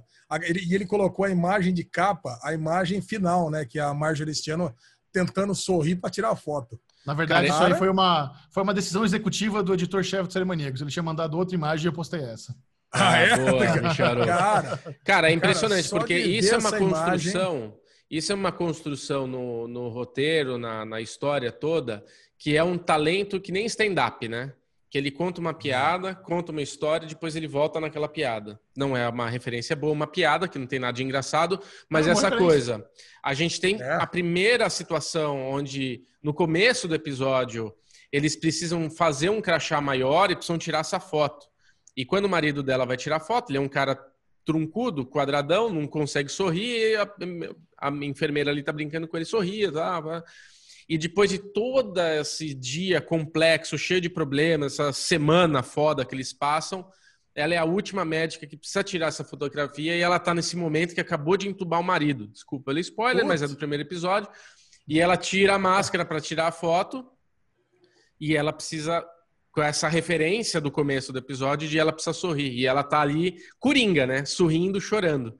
É, é um momento traumático, é um momento Não, que você amor. fala, caralho. Mas assim, e aí é muito, muito legal, né, Lê? Porque a gente vive no momento da Covid agora, que a gente está num relaxamento, a, a, tudo está melhor, né? Baixou muito a quantidade de infecção, não que está resolvido, mas as pessoas estão relaxando. E você assistir esse episódio de Sob Pressão te faz refletir um pouco quanto você realmente deve relaxar, porque mostra o quão, o quão complicado pode ser se você realmente tiver complicações. Eu tenho um amigo próximo que está internado agora com Covid, nesse momento que estão falando que as coisas estão melhorando. Então, assim, está melhorando, mas não afrouxa, porque a coisa está aí ainda. É. Cara, eu, eu fico imaginando sobre o episódio. Eu só tinha assistido o primeiro episódio. Então, para mim, foi um super spoiler que eu que tenho, pretendo assistir a série. E eu não sabia que ela tinha casado com o cara, né? Porque no primeiro episódio, um dos dois chega no hospital para trabalhar pelo primeiro dia, viu, Bubu? Acho que você não hum. viu nem o hum. primeiro, né? Não, não E vi, agora eles já estão agora, agora eles já estão casados. Então, é. quer dizer, já tem uma trajetória toda de três temporadas que, assim, no primeiro episódio você já saca que os dois vão ficar juntos, vão, vão namorar, vão ter um relacionamento. Eles estão casados. Então, se para mim, cara, foi tão emocionante, eu imagino para as pessoas que acompanharam Nossa. as três temporadas, que viram ele se relacionar e agora vê ela ali. Estão apegados aos personagens, né? A gente não tem esse apego Cara, aos personagens como quem assistiu tudo. Aí eu queria que o Michel falasse porque assim, eu não assisti nada. Só que eu não assisti ainda nenhum episódio de Supressão, não me pergunte por quê. Não é porque, ah, Bubu odeia a Globo, não é isso. É porque a gente acaba vendo tantas outras coisas que Supressão tá naquele radar longe, que nem Succession tava. E o Michel sempre falou para mim, cara, assiste que você vai gostar demais, é uma puta produção, é muito bem feito. Você falou agora da textura de cinema desse episódio. A série toda é nesse esquema desse episódio especial ou esse episódio está diferenciado? Não. Eu queria que você explicasse isso. Para quem está que nem eu, que não viu, como você venderia? técnica? É, em termos da série. Cara, a, a, prime a, primeira, as duas primeiras temporadas que eles usam Macedão, que é um hospital lá que eles conseguiram, hospital que eles transformam. É um, cara, é, é tão lindo como eles utilizam a fotografia natural muito da, muito da série fotografia natural, as imagens sempre buscando o sol, assim, para iluminar dentro do hospital, a câmera seguindo ali naqueles corredores apertados. A série, desde o começo, ela sempre teve uma qualidade técnica maravilhosa. Maravilhosa. Eu, as duas primeiras temporadas são, cara, faz uma falta. Quando eles saem do, do Macedão para a terceira temporada e vão para outro hospital, faz uma diferença do caralho. A série fica um pouco mais flat, fica com aquele uhum. mais ar hospitalar. Nas primeiras temporadas, você sente o clima de Brasil mesmo, sabe? Puta, isso aqui com certeza é aquela, aquela saúde precária que muita gente depende, os caras fazem milagre. Essa, gambiarra que ele fez ali no respirador nesse episódio é o que ele é o mestre da gambiarra. Então, quando ele está lá no hospital fudido, sem nenhum recurso, muito pior do que o hospital de campanha, o cara está o tempo inteiro fazendo gambiarra para ter que lidar com o que tem ali no hospital Por isso público. que ele tem essa experiência nesse episódio. Ele é o MacGyver. Ele é o MacGyver. É. Legal. Agora, você sabe, você sabe ver, que eu estava lá na praia, basicamente com pessoas da área de saúde, médicos e enfermeiras. Vamos falar sobre isso. Bom, cara, é, isso, isso, isso, é, isso, é, muito. Cara, isso, isso é muito legal, cara, porque eles assistiram sob pressão e, e já tinham comentário do que, que o pessoal estava achando. Sim. E assim, puta, você tem lá a Carol, a Carol, a Tati, eles são, elas são chefes da, da, da área de enfermaria da beneficência portuguesa. E, cara, e assim, a crítica delas é óbvia, né? Que eles dão foco total para os médicos e, e, e, e cagam para as enfermeiras. Então, ele, eles têm essa crítica do, do, do, episódio, porque quem faz o grosso mesmo no, no negócio são as enfermeiras. O médico vai lá para para fazer aquele negocinho e acabou. E, e no, na, na, série, cara, você vê que parece que os médicos eles ficam o tempo todo atuando. Todos os personagens principais ali são médicos. O Evandro Isso. é médico, a Marjoristiana é médica, o Oclinho que estava chorando lá era médico, o outro cara mais velho é médico. Você não vê um não enfermeiro, tem enfermeiro. que tenha. É. Não tem enfermeiro. Você tem então, razão. Se tem uma crítica desse primeiro episódio, é isso.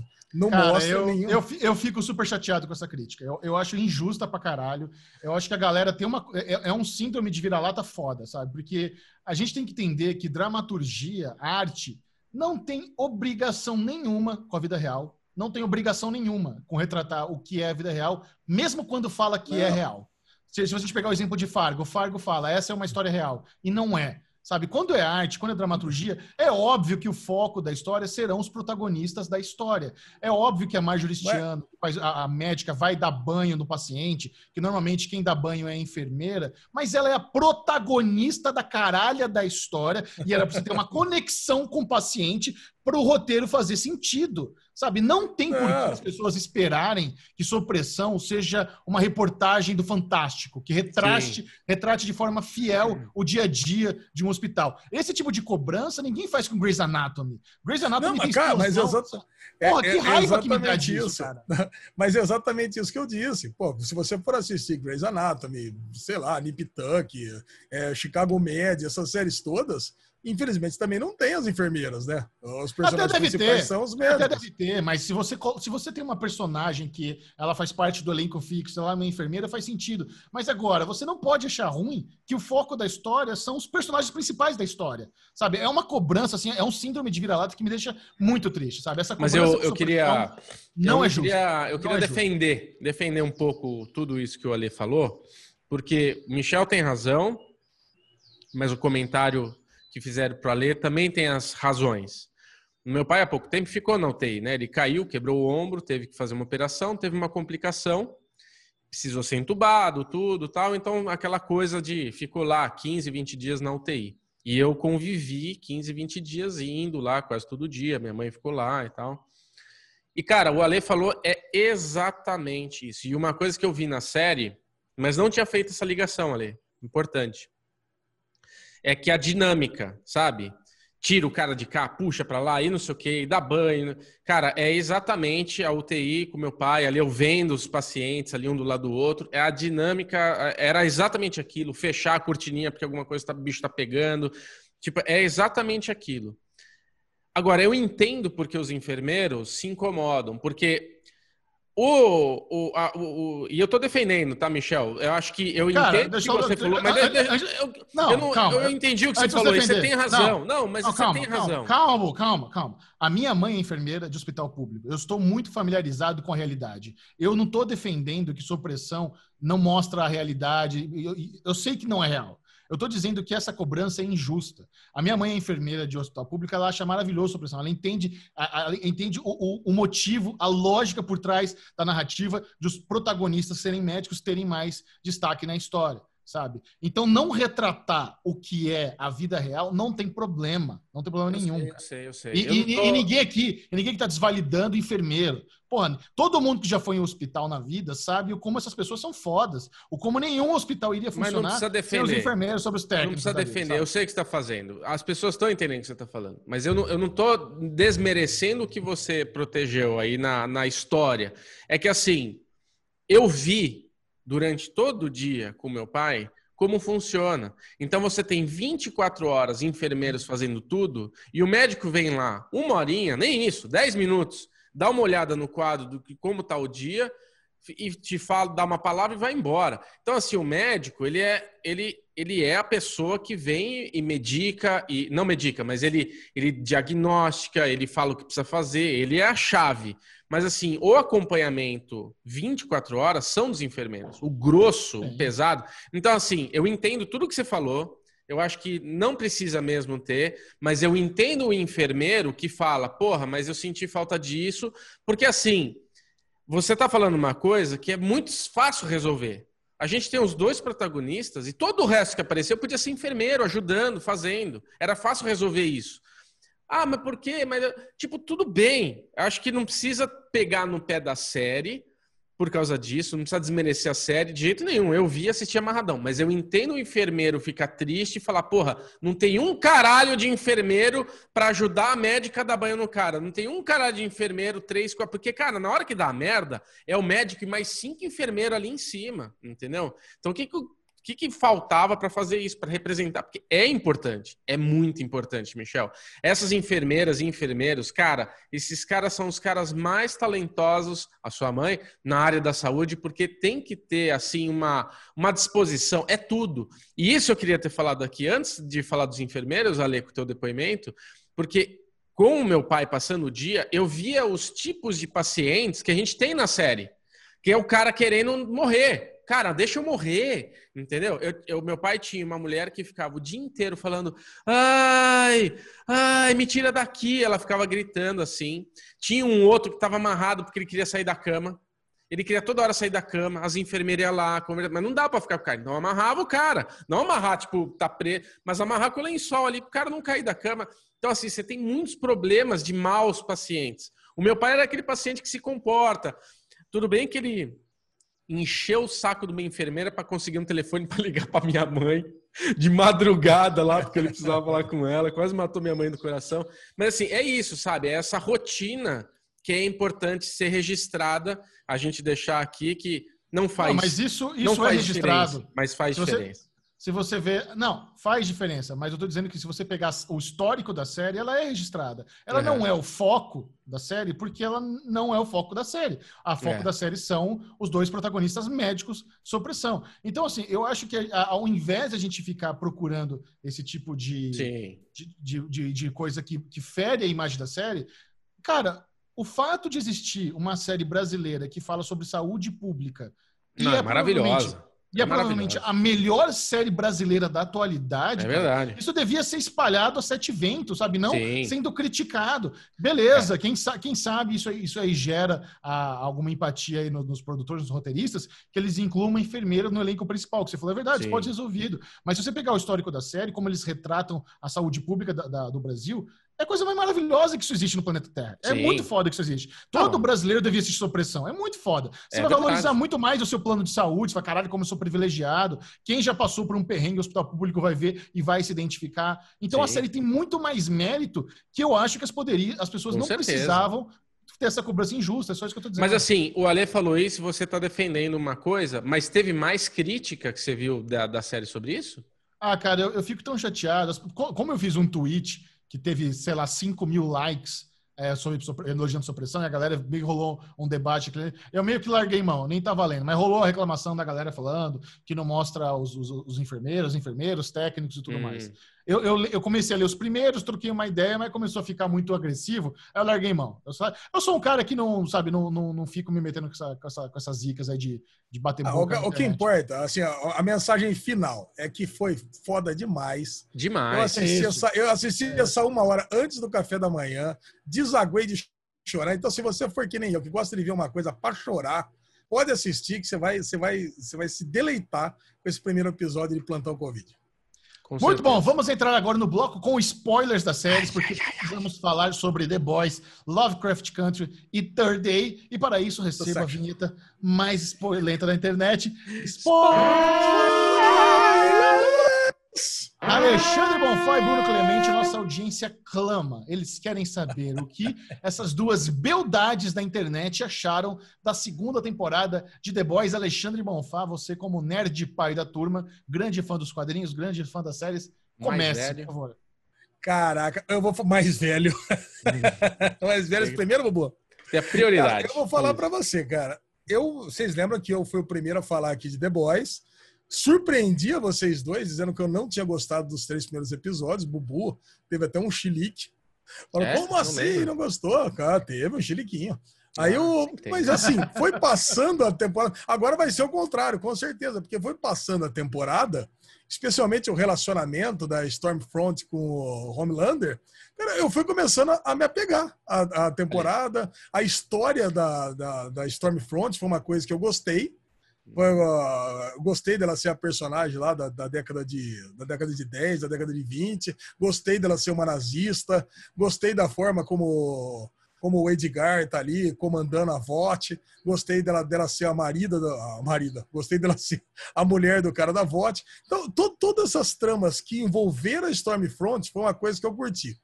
Agora, o resto, o resto deu aquela pegada, né?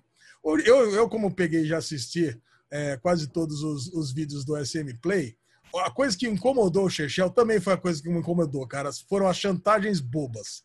As chantagens bobas, principalmente envolvendo o Homelander. Você sabe, aquele cara sem paciência, o cara que matou a mãe amante dele com um raio na cara você imagina o que ele vai fazer com quem enche o saco dele. Passava aquele raio que não queria nem saber.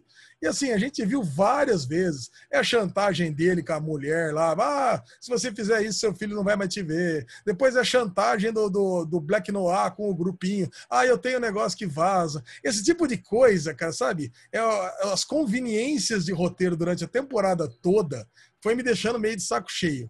Mas o último episódio, para fechar esse pacote de cocô, eu achei que foi legal, sabe por quê? Que aí já tira, tira tudo isso da frente e dá espaço para construir uma terceira temporada com coisas completamente novas. Não sei, não sei se vocês têm a mesma opinião. Já, já que tá meio ruim mesmo, bota essa pá de cal em tudo que aconteceu de ruim nessa temporada. Pô, eu achei corajosa a atitude de matar a mãe do, do menino, especialmente o menino jogando o raio do capeta lá. Podia ter matado a Stormfront logo de uma vez também, né? Já, já acabava com esse plot de uma vez. Mas, assim, ter matado a mãe já é bom também, que já estava fazendo hora extra na série. E agora temos, temos espaço para ter um novo, no, novos plots para a terceira temporada. Você adorei os comentários, adorei seus comentários. Olha, isso mostra que você viu o nosso querido Michel Arouca no Série Maníacos fazendo seu último especial de The Boys, na verdade, o último resenha, né, Michel Aroca? Que é bem isso, né? Essas, essas muletas narrativas, essas desculpas, essas chantagens que a gente sabe, mano, se o Homelander é o Homelander com um celularzinho, ele passa fogo em todo mundo e temos. É uma, muito pequenininho. Agora, eu, eu assim, eu, eu não me incomodei tanto quanto a, a review do Michel no Série Maníacos, e agora como o Alezinho falando. Para mim passou batido, eu meio que caguei, porque eu tô levando a série menos a sério. Então, eu consigo deixar essas coisas passarem. Eu gostei bastante da temporada, não achei assim, nada me incomodou muito. Agora eu vi ligações, né, que eu fico querendo é, é, o link, né, querendo linkar, querendo fazer as teoriazinhas, que é essa coisa, a, a Tempesta, né, Stormfront ali, do jeito que ela é queimada, a gente teve a referência que o Michel falou de Anakin, né? Então a gente tem um Anakin não, ali. Você então, falou. Você eu não duvido eu não duvido a gente na terceira temporada termos a Storm Vader aí para a próxima temporada. Não duvido a gente não precisar mais ter essa atriz, ela vir toda mascarada mesmo. Agora, o Michel tem a teoria que ela tenha Deadpool, né? Que ela regenera. Então, pode ser que realmente ela se regenere toda não, teoria, e venha zerada. Teoria não. Teoria não, ela regenera. Pô, o, o Homelander jogou o raio nos peitos dela, ela pegou e tchum, Tá, uma coisa é cicatrizar, outra coisa é nascer perna, nascer braço, nascer olho. Aí é uma coisa, né? Então, ou ela regenera e temos ela ainda na temporada que ia ser muito bom, porque ela é uma ótima atriz. Aliás, fez muito essa, bem, essa, né? Essa do olho, hein, Bubu? Quer dizer que a mulher é a prova de bala, mas não é a prova de faca. Não dá para entender, é, né? É isso mesmo. Ela, ela toma tiro não dá nada. Ela toma facada e fura o olho. Porra. É isso mesmo. Eu é. acho que é normal. Eu acho que é normal. Historicamente. É, cara, é que a, o olho, historicamente, ele se tomasse um tiro no olho, também furaria. É o, Aquela cena do tiro no olho do Superman que a bala massa, cagamos pra ela, né? Ah, não, não, mas existem invulnerabilidades de vários tipos. Vai ver o olho era, era o ponto fraco dela, sempre foi. Era um ponto de. Mas é que tá. É, é, essa é a grande questão da segunda temporada de The Boys. A gente precisa o tempo inteiro ficar pressupondo, encontrando desculpa Isso. pro roteiro. Isso o Michel Essa... fala no vídeo do Série Maníacos, que eu achei ótimo, Michel, isso todo. daí que você falou. O tempo todo. Porque, cara, você falou isso e eu falei, caralho, foi exatamente isso que eu pensei. Tipo, a Mulher Maravilha da China lá tava com o celular falando que ia fazer a chantagem, né? Ah, eu tô fazendo a chantagem com você. Aí você tem que fazer o raciocínio reverso, pensando que provavelmente ela deixou com a outra heroína lá do, do, do um celular, que se ele matar ela, ela vai. Você tem que criar uma história paralela que não se fala na série para fazer sentido ele não passar o raio laser nela e queimar ela no meio ali na hora. Né? Você fala, mano, mas por que, que então ele não acabou? Né? Ah, não, é porque talvez. Então, realmente, isso a série tem muito. Eu tenho uma teoria que, assim, o Michel já falou que não. Eu acho que a senadora tem traços da Tempesta. Ela tem traços, ela me lembra de longe um pouquinho. Eu não sei porque ela pode ter alguma relação com a Tempesta ali. Se é alguma não é que eu falei que não. É que eu falei que a senadora, ela meio que tem traço de Oriente Médio e a Tempesta é 100% branca, né? Então, isso. Não, é, mas, mas isso não desvalida sua teoria. É, então, eu falei, mas Você acha que a senadora é filha da Tempesta, é isso? Não sei se é filha, não sei se é irmã, não sei se tem alguma relação, entendeu? A irmã não tem como. É, não, eu não, não sei é. se tem alguma relação, Malezinho. É, irmã não tem como. Não sei se tem alguma relação, mas assim, eu lembro que teve uma cena da Tempesta e ela, eu falei, cara, elas são muito parecidas, cara. Elas têm um tra uma semelhança. Agora o Bubu acha todo mundo parecido, né? Michel toda hora fala que tem ah, nada a ver, vamos, não sei o quê. É, é, vamos, então, assim, vamos lá, eu, eu, achei, eu achei muito bom, que, tá, inclusive esse aí já descobriu quem tá explodindo as cabeças. Sim. É mais uma coisa faltando. que fechou nessa temporada. É, para não, não, deixar nenhuma pergunta para a próxima. É isso daí, tá? Então, já, tudo, que, tudo que abriu nessa temporada fechou nessa para uhum. deixar para a próxima. O Rio já foi trabalhar com ela. Então, quer dizer, tudo que, tudo que começou, fechou e ainda agora deixou, no, no finalzinho, no frigir dos ovos, deixou umas coisinhas abertas lá para começar umas. Come, ó, no frigir dos ovos, É, já para começar uma, uma próxima temporada numa boa, com, com, é. esses, com esses arcos novos. Maravilha. Então, cara, eu, não tô levando a, sério a série, eu não tô levando a sério a série. Mas outra coisa que o Michel falou que é legal também, da Explode Cabeça, é tipo, como é que ela sabia daquela reunião da menina lá com os caras, né? Que eles encontraram os The Boys ali, ela tava falando, de repente, pum, explode a cabeça. Como é que a senadora sabia dessa reunião secreta? Como que ela tava ali? Então, é isso, né? As muletinhas, né, Michel? Não, e a minha impressão na segunda temporada também é um pouco diferente da sua. Eu, eu não senti que essa foi uma temporada com começo, meio e fim. Para mim, ela foi uma grande preparação de terreno para a terceira temporada. Eu fiquei com um sentimento de temporada incompleta, embora você tenha ali conclusão de vários arcos, porque muito do que foi dito aqui, a gente só vai, vai ser trabalhado na terceira temporada ainda. Então, eu fiquei com esse sentimento aí de, de puta, tivemos a primeira parte da, da temporada. Ainda Bom, vamos ter a segunda, sabe? Se, você for pensar bem, tem alguns personagens que ficaram perdidos, né? O Profundo lá, o Deep, por exemplo, não serviu para nada. Uh, o A-Train serviu só para dar o, o drible da vaca no, no Profundo no final. a única coisa, só para só o Profundo ficar com dor de cotovelo na, na próxima temporada. É, tem algumas coisas que tá ruim, mas pelo menos apresentamos lá um, um novo player lá, que é o, o cara da igreja. É, putz, é uma, é uma temporada complicada mesmo, né, cara? É, você vê que não, não, não, cara, não, teve muitas coisas. Eu acho assim, eu, eu, acho que The Boys é uma série muito legal. Então faz tudo. É uma série que eu recomendo para muitas pessoas. Que é uma série que vai, é divertidíssima. Mas assim, é, eu, eu acho muito louco quando as pessoas falam que é a melhor série do Amazon Prime Video quando a gente tem Marvelous Mrs. Maisel, que é, é muito verdade. melhor. É, é muito melhor. Não, é. não chega perto. Né? The Boys é divertido. O, o que o Anthony Starr fez na segunda temporada. A atuação dele como Homelander é maravilhoso, cara. Eu nunca ia imaginar que eles iam conseguir tirar uma atuação tão boa desse cara que sempre fez o porradeiro lá em Banshee e ele é o escroto agora é, em The Boys. O cara tá excelente, sabe? A gente agora a gente vê como ele foi a escalação perfeita. O, o cara perfeito para essa série é o Anthony Starr como Homelander. Todo mundo é bom. Todo mundo é ok, na verdade. Mas se você. O, Carl Urban também, como bruto, funciona bem pra caralho. É, o, o Butcher é muito bom. É, os outros dois lá, o Leitinho e o French, os caras são ok. Sabe? É. A gente já tá acostumado. Isso. Mas não, não, não é que os caras nasceram para interpretar esse papel. Anthony Starr nasceu para interpretar Homelander, sabe? É. Sabe como o Matthew Perry nasceu para interpretar o Chandler? A, a, mesma coisa a gente se aplica aqui. O cara tá excelente. Eu não sei se tem como a, a Amazon Prime Video fazer algum lobby para enfiar esse cara aí para concorrer a melhor ator do Emmy, porque ele merece. Tá incrível as nuances da, da, da, da, da atuação dele na, na, segunda temporada de The Boys. O cara cresceu demais. Concordo Muito 100%. Bom, Muito, Muito bom. bom. Vamos a... Ah, Alexandre Bonfá, sua nota para a segunda ah. temporada de The Boys. Boa. Cara, eu vou dar uma nota 3 para essa segunda temporada, cara. E tá bom demais.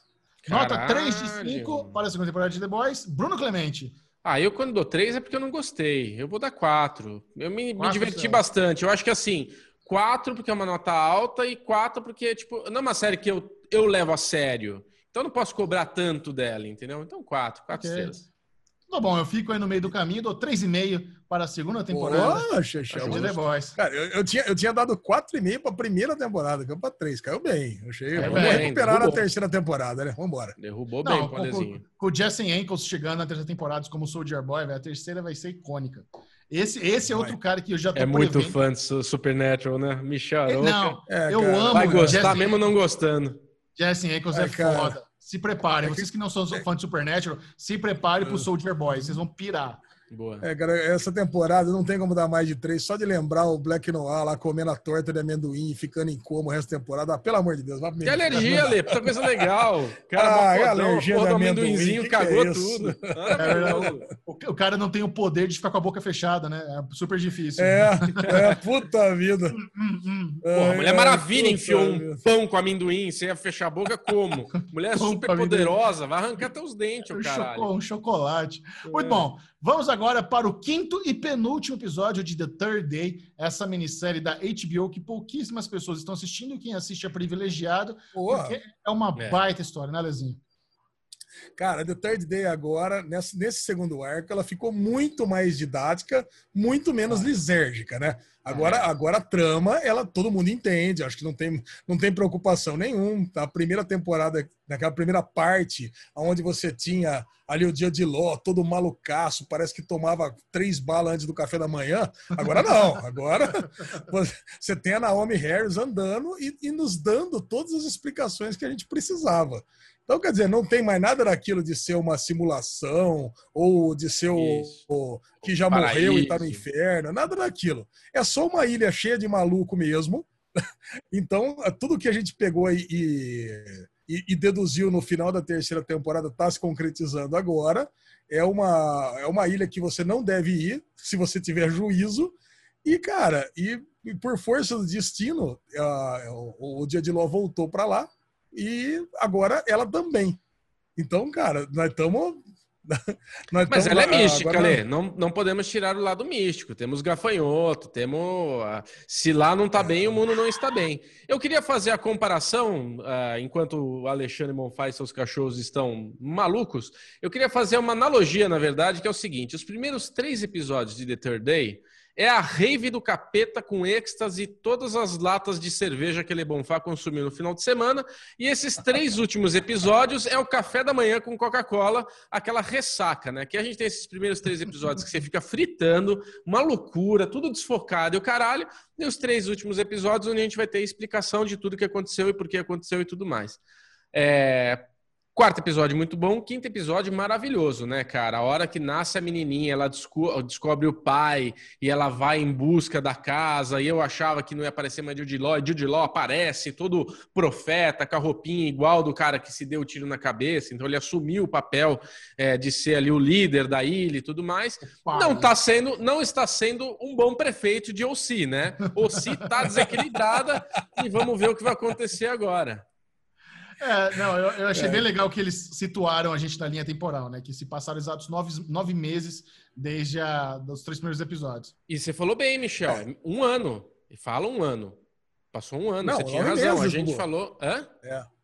Não, Não, mas. o Chechel tinha falado, o Chechel tinha Um ano. falado que o festival se passava-se um ano depois dos eventos da Di- Dia de Ló e agora estava passando um tempo depois. Mas agora a gente sabe que é exatamente o que a gente tinha falado. Os eventos da parte de Dia de Ló eram no verão, summer, depois o festival é autumn, outono, e agora nós estamos no winter, que é no, no inverno, nove meses depois da primeira parte. Cara, e, o, e, e é muito louco, né? Porque a Jazz, né, ela, ela, ela tá malucaça, né, cara? Ela que parecia ser a mais consciente, ainda que ela estivesse sofrendo a chantagem, que até agora eu não tô entendendo, porque ela era de outra ilha e ela ficou grávida lá, ela não foi embora, ela podia ter ido embora para ter esse filho. Mas não, eu- eu- eu- não parece que ela tá prisioneira ali. Parece que Com agora ela certeza pegou. teremos a explicação. comprou. Com certeza teremos a explicação. Porque a filha dela é a filha, é a menina que tá levando a filha do Sam pra caverninha do capeta lá pra ver o sacrifício, ver os negócios. Aquela loirinha é filha da Jazz, não é? Não tinha pego essa. Eu acho que é. Também não. Eu acho, eu acho que a loirinha é filha ah, da acho que sim, hein, Chechel? Na hora que, na hora que ela entrega não, o Sam, é a menininha sai correndo. Tem uma menininha que sai correndo para abraçar ela. É isso. Isso, Puta, tem duas irmãs. Tinha... Duas irmãs estão lá. E as duas são loirinhas. Eu acho, pela minha memória, que, que essa loirinha é a filha da Jess. Acho que sim. Eu sei que sei lá, sei que todo mundo parece que tem um, algum poder premonitório, né? Que sabe mais que todo mundo. Ah, com certeza. Parece que, tá, parece que todo mundo tá, tem algum papel a desempenhar ali em algum futuro que já estava sabendo. Cara, não sei. Eu sei que eu gosto Mas... demais dessa série, passa eu... voando cada episódio. Eu achei legal o foreshadowing que eles deram também na primeira, nas primeiros três episódios, que a Jess fala, né, depois que ela tem anoitado com o Jude Law, porra, eu sou muito fértil. Então, qualquer coisinha eu engravido. Eles já tinham dado já a dica que ela ia ficar grávida, né? Então, eu tô gostando de ver como as coisas estão se amarrando. Mas, assim, para mim, esse foi o episódio mais fraco até agora da temporada. Eu achei, por ele ser bem expositivo e pelos personagens e estarem descobrindo coisas que a gente, como audiência, já sabe, para mim, perdeu um pouco da graça, assim. Obviamente, tenho boas expectativas para a finale da semana que vem, mas, por, por enquanto, assim, pra, de, se eu tiver que avaliar a temporada toda, os seis episódios. Esse quinto, para mim, foi, foi o mais fraquinho até agora. Mas, óbvio, eu recomendo também que a galera que está ouvindo Derivado Cast, assina a HBO Go, The Play in Third Day, é uma baita é, história. Nossa. Vai acabar, acaba semana que vem com o sexto episódio, vale muito a pena. Que jornada gostosa de se acompanhar. Esse faz valer Excelente. a mensalidade, né, Lezinho? Pô, só esse. É. Ué, 8,50 por esse episódio, acabou. Já, é, já valeu. Já vale. E falando em série que vai acabar na semana que vem, tivemos o nono episódio de Lovecraft Country, que também está se tornando aí, cara, facilmente uma das melhores, se não a melhor série de 2020. Eu fico é. a cada semana é, mais impressionado, mais com queixo caído, ainda mais num episódio que me lembrou bastante Doctor Who. Né? Tivemos lá chave de fendas consertando é, aparatos é, futurísticos, é, bootstrap, puta, caos, um monte de, de paradoxo. Esse paradoxo negócio... bootstrap, você quis dizer. Cara, esse negócio de você estar envolvido em alguma coisa da sua própria história, isso é muito Doctor Who. Isso é. aconteceu inúmeras vezes Doctor Who, que o cara voltou, falou, puta, então quer dizer que na verdade meu tio ou eu que fiz isso. Né? Então, Dark, né? Che... É, sim, Dark também. Então, normalmente as, as boas histórias com, com Viagem no Tempo eles fazem isso. E, eles, e a HBO novamente trazendo o Massacre de Tulsa sabe? O que aconteceu na Black Wall Street, a gente já tinha visto em Watchmen, agora novamente aparecendo em Lovecraft Country, esse evento aí sangrento que para a Vera Tocantins disse tudo na review do Serimaníacos, praticamente foi apagado da história americana e agora está sendo é, revivido, agora está sendo ressignificado e com, com, uma história muito extraordinária, cara, com todas as loucuras, as fritações, a tiazinha, cara, o retorno da Hipólita, né? E no final das contas ela volta com a sabedoria de um ser de 200 anos, com as tomadinhas no pulso para fritar, e ela babando, cabelo, cabelo azul, evitando. Caralho, a hora que o cabelo ficou azul, eu falei, caceta, mano, ela vai morrer. Muito é. louca. Tudo fritante, tudo muito bom, como eu tô, tô adorando Lovecraft. Eu, eu, eu, já queria começar falando justamente do paradoxo de, de Bootstrap, né? Que se eles não tivessem, não tivessem voltado no passado, eles não estariam no, no presente com o livro. Mas é uma coisa que é o seguinte, cara é, eles voltaram, ele, eles mesmo, o filho salvou o pai, no caso ali, né? Se ele não tivesse, se ele não tivesse voltado, não teria salvo o pai ou o tio, não sei, né? Como é que, como é que funciona a situação ainda? A gente está imaginando que é o tio. Agora, a minha grande questão nesse paradoxo de Bootstrap é o livro. Porque tudo bem, tá tudo encaixadinho, maravilhoso. Eles pegaram, voltaram cada um pro seu tempo. Ele pegou o bastão que ele chutou, conseguiu salvar, lembrou da frase, falou da frase. Então tudo encaixou. É Dark primeira temporada. Tá Até aí tá tudo certo. Mas eles levaram o livro embora. E a gente já sabe que eles vão achar esse livro de novo com a Índia. Com a Índia no sétimo episódio, lá atrás. Então, em algum momento, eles vão ter que voltar no passado e vão ter que perder esse livro de novo, para achar esse livro lá, lá, atrás e pegar esse livro e o, e o, e o tio e o, e o pai e o Ambrose vai ter que dar fim no livro e, e perder o livro. Você concorda comigo? Mas o que, a Índia, o que a Índia tinha eram algumas páginas? Ela tinha o livro todo? Eu não me lembro disso. Tinha o livro todo. Tinha o livro, não todo. tinha o livro todo? Ele, ele se desfaz. Ah, não, ele se desfaz todo e eles conseguem pegar algumas páginas, né? É. E aí o, aí o Ambrose pega e taca fogo nas últimas páginas. Mas a, a Leti, ela consegue tirar foto antes. Esse que, é, esse que é o ponto. Pode ser, não. É, se, se, se, aplicar o raciocínio correto, vai precisar fazer isso mesmo. Vão precisar, de, em algum momento, colocar esse livro aí no, no, no, lugar onde ele deve estar. Você tem razão. Isso quer dizer que eles vão reencontrar com o cara que trancou todo mundo ali, que é o, é o primeiro de todos que tinha o livro, não é isso, Ale? Em algum momento eles vão ter que. Só que só tem mais um episódio. Ah, mas é aí, é... segunda, terceira temporada tá aí para isso, né? Mas não tá renovado ainda, Bubu. Ai, ai, ai, ai, ai. Ah... Isso aí vai ser minissérie, que nem Cara, isso que eu, eu tô muito curioso para entender qual a estratégia da HBO com Lovecraft Country. Nós estamos a um episódio da temporada acabar, não foi renovado ainda. Será que é minissérie? Será que eles querem esperar para ver se vai ter aclamação nos prêmios? Porra, não, Cara, tá estranho. Eu queria, eu queria que esse arco inteiro se fechasse. Tipo assim, tudo tivesse no livro do George do George Filho lá, escrito Love Country, e ele fizesse valer, já tivesse essa última viagem aí, ó, precisa passar no arco de novo, lá no, no, no, no buraco da máquina, joga esse um... livro em outro canto. Aí me é. dá um episódio finale de duas horas, né? Porque contar tudo isso em 50 minutos vai ser difícil.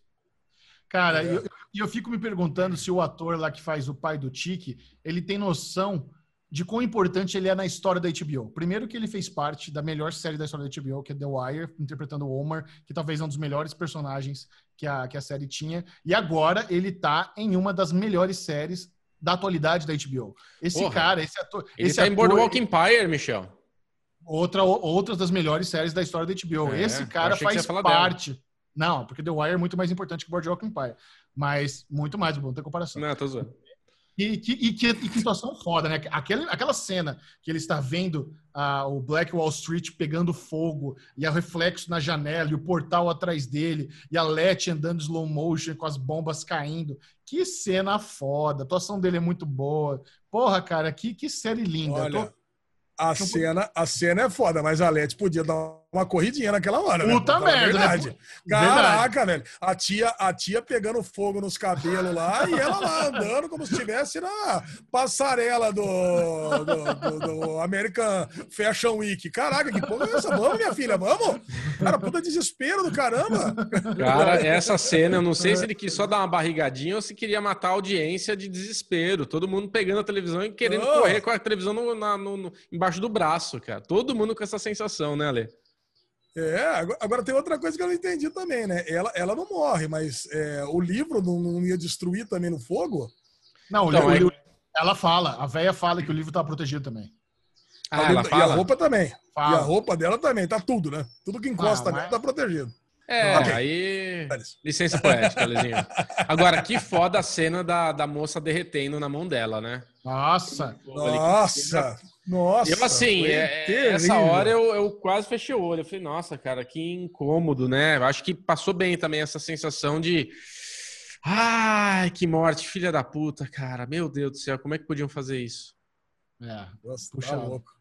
Puxado. É, Mas, é, é, é, que assim, é, essa cena é, é pro, pro lado terror de Lovecraft, né? Porque em termos de, de coerência não faz sentido. Ninguém fica parado pegando fogo, né? Você sai correndo, pula pela janela, sabe? É um desespero. É, você, não, você não desespero. aceita morrer, você não aceita morrer queimado. Mas, pro, pro lado do terror da série visual, ver a pessoa sendo queimada viva ali é super chocante. É, demais.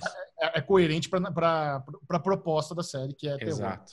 Exato. Muito bom, né, amiguinhos? Estamos empolgados aí para a conclusão de Lovecraft Country. Na semana que vem, não perca nossos comentários sobre o season finale, talvez series finale, não sabemos ainda. Mas antes de encerrarmos o Derivado Cast, Bruno Clemente finalmente matou Succession e agora ele vai fazer aqui o seu relato do que ele achou dessa, que foi um dos grandes destaques do M 2020, uma série que nós já estamos aclamando aqui há muito tempo. Ele é teimosinho e só foi assistir agora.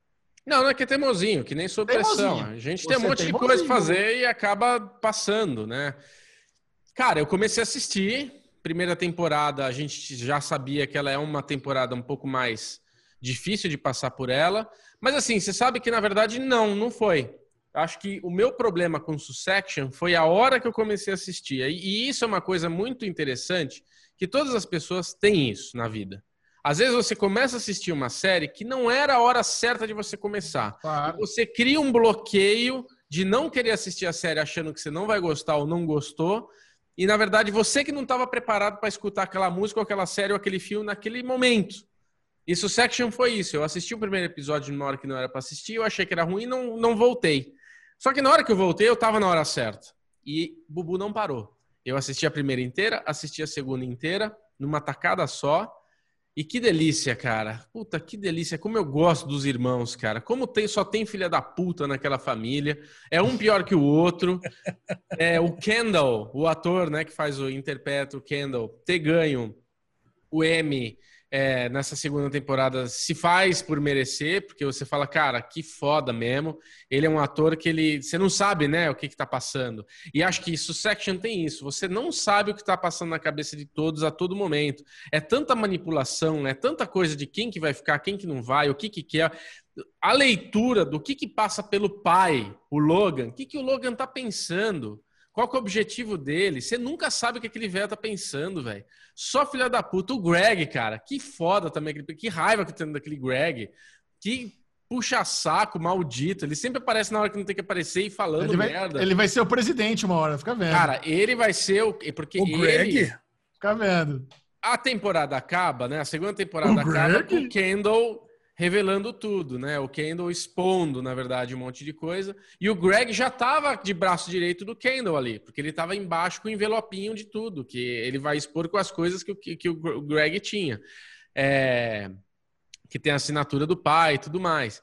Então, é, ele vai ter um papel importante agora para a terceira temporada.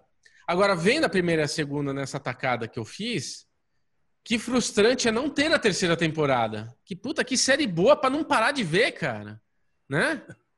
Cara, eu, eu vou falar para você, eu tô na mesma pegada que você, eu assisti as duas temporadas de uma vez só.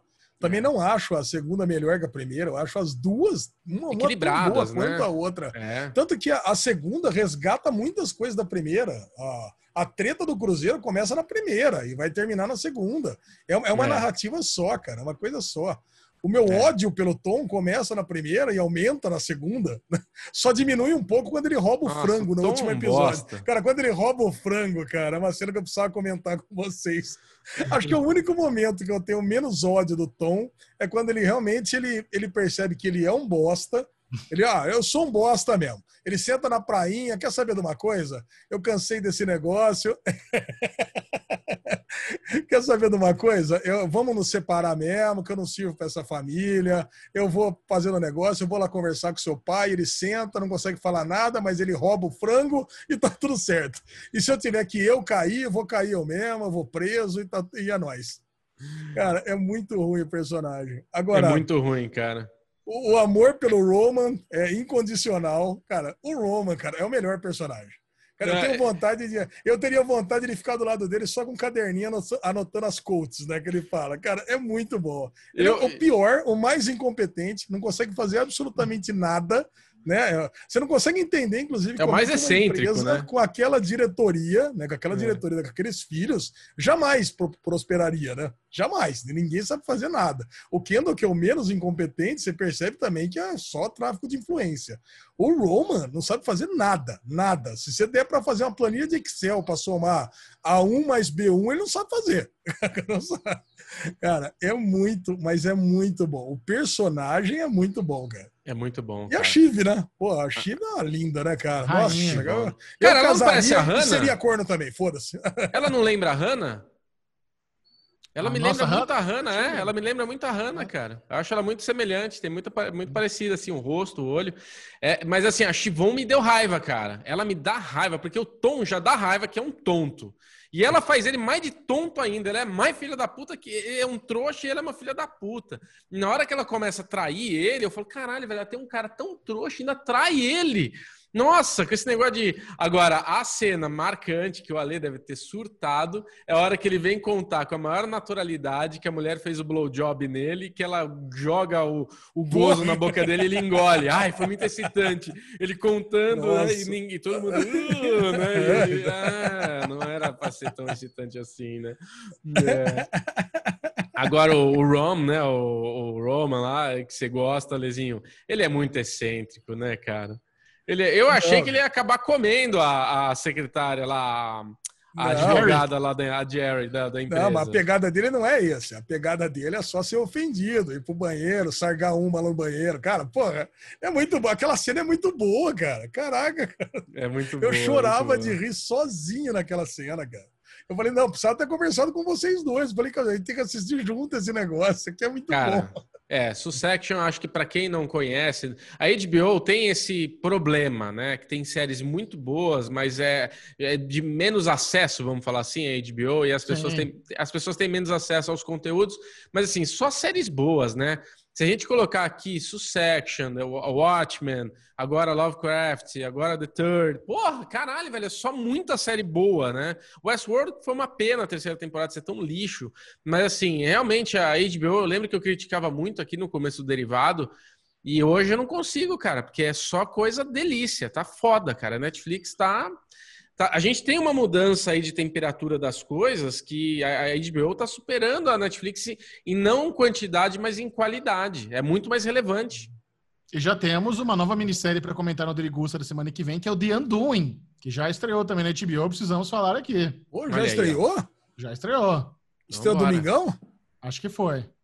Então, eu a assisti- lesão comeu bola na guerra dos streams, é isso? Não, Olha. melhor. Ah, ou, ou- ou não, ou estou equivocado, vai estrear ainda. Talvez eu esteja equivocado, vai estrear. Mas, de qualquer forma, já temos a Nicole Kidman numa nova minissérie de HBO para ficarmos de olho, chama The Undoing.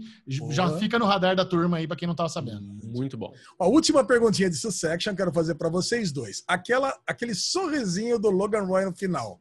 Foi porque ele percebeu que o filho deixou de ser um pamonha ou porque ele já tem um plano que previu que o filho ia entregar? O que, que vocês A acham? minha, a minha leitura é que o filho tava, ele tá nessa jornada, né? Que ele é um cara que tem a, ele tem a bagagem para ser o empresário CEO, mas ele não tem atitude para ser o cara. Que é o que a gente fala de campeão de Fórmula 1, o cara tem que ser filha da puta. O cara para ser empresário, milionário, bilionário, tem que ser filha da puta, não adianta. E o Kendall não tem essa filha da putice dentro dele. Mas essa carniça que é criada no final da primeira para a segunda, essa jornadinha dele de carniça, que ele se fode, que ele fica do lado do pai só concordando e vendo ali a- a- os peões se manifestarem, eu acho que ele consegue entender o jogo. Então a gente tem um plano do Kendall que foi sendo feito e a gente não vê esse plano acontecendo, porque a gente já viu ele traindo o pai várias vezes. Mas na hora que o pai joga ele na fogueira e ele fala: "Pai, eu seria? Não, você não é matador." Ele fala: "Então era isso que estava faltando para mim."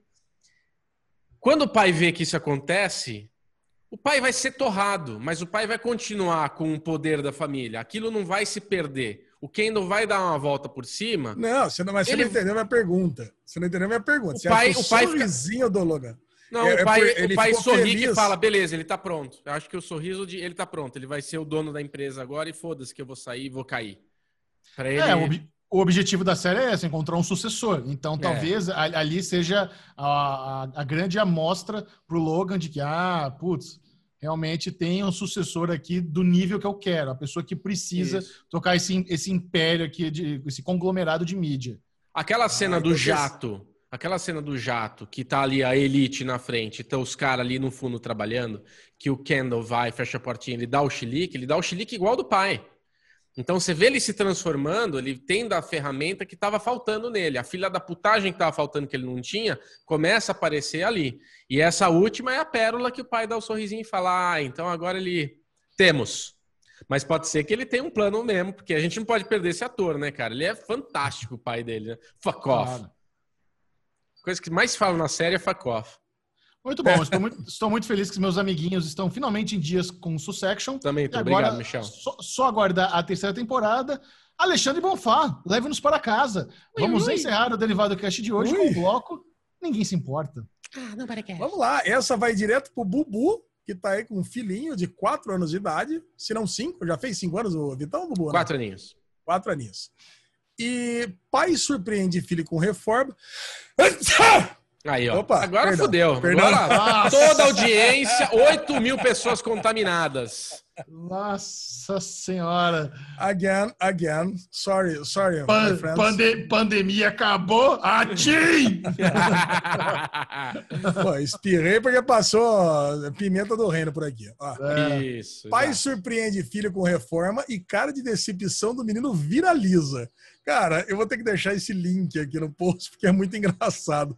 Tem um menininho no TikTok aqui entrando num quarto que tá todo pintado de verde e amarelo. Aí ele, ele entra, o pai faz uma surpresa. O quarto tá até bonito, mas o menino, cara, tá com uma cara que ele detestou o quarto. Aí, então, Bobo, fica a dica para você. Quando você for pintar o quarto do Vitão, chama não. ele para pintar junto, para escolher Isso. as cores, coisa e tal. Não, não, não, não, pinta sem ele, não. Beleza? Tá Pode deixar ali. Bruno Clemente, compartilhe com a turma suas redes sociais. Redes sociais de Bruno Clemente, Bclemente22 no Twitter, Bclemente22 no Instagram. Ale Bonfá, você que está no Fritol aí, como é que a gente acompanha a fritadeira? Ale Bonfá, longe das redes sociais há quase uma semana. Ale Bonfá Cardoso no Twitter, Derivado Cast no Twitter e Instagram. Não, Instagram até que eu postei umas coisinhas, vai. Ale Bonfá no Instagram. Mas o que importa mesmo é Chechel, aquele o rei da Zona Leste, aquela, que enche de amor Pô, a sua Alezinho não tá conseguindo nem zoar, meu amiguinho.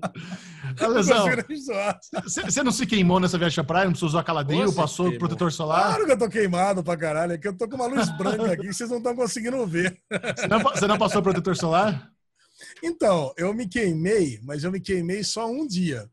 Tá lá, a Carol. A Carol deu uma puta uma força, Felipão também, que já conhece. Agora, um dia ficou só eu e Poker Boy lá na, na piscina. Aí eu pensei, eu vou ficar que nem um jacaré de boné dentro da piscina. Aí nós pegamos, botamos ali um cooler do lado da piscina, a Heineken até a boca, um ginzinho, uma vodquinha, coisa e tal, e vou ficar aqui dentro. Aí depois me explicaram que tem um lance que o sol reflete na água e pega a cara, do mesmo jeito. Então, quer dizer, minha mão, cara, não sei se vai dar para ver, mas minha mão tá, tá até levantada, vai formar uma bolha só. Olha minhas mãos como é que estão. Nossa. Não, dentro da água é pior. Tá. É, é, dentro da água é pior do que fora da água, porque dentro da água o raio entra e dá uma multiplicada ali, ele aumenta Nossa, o efeito. Eu quero saber como é que é a masculinidade da dinâmica entre Pokéboy e Alexandre Bonfá se você pedisse para ele passar protetor em você. Ele passaria. Ah, não, é passamos, não é passamos. passamos. não tem isso, cara. É amizade de 15 anos, 20 anos. Pode passar ah. o que quiser. Não tem problema. Bubu, você, você passaria na, no, nas costinhas de Alexandre Bonfá protetor solar, Bubu? Passo, passo. Não tem problema, não. Pô, passaria até na coxa. Bubu passaria. na virilha. aquele, aquele peito cabeludo. Passa. Virilinha, Passa, virilinha. É. Aquela, aquela, virilha, aquela enfiadinha assim, ó. Delícia. É, passaria. Tá até, cuidaria até dos pontos da lesão, se quisesse. No Twitter é Série Maníacos e no Instagram, Série Maníacos TV. Esse foi o Derivado Cast. Adeus. Os pontos não, Ale.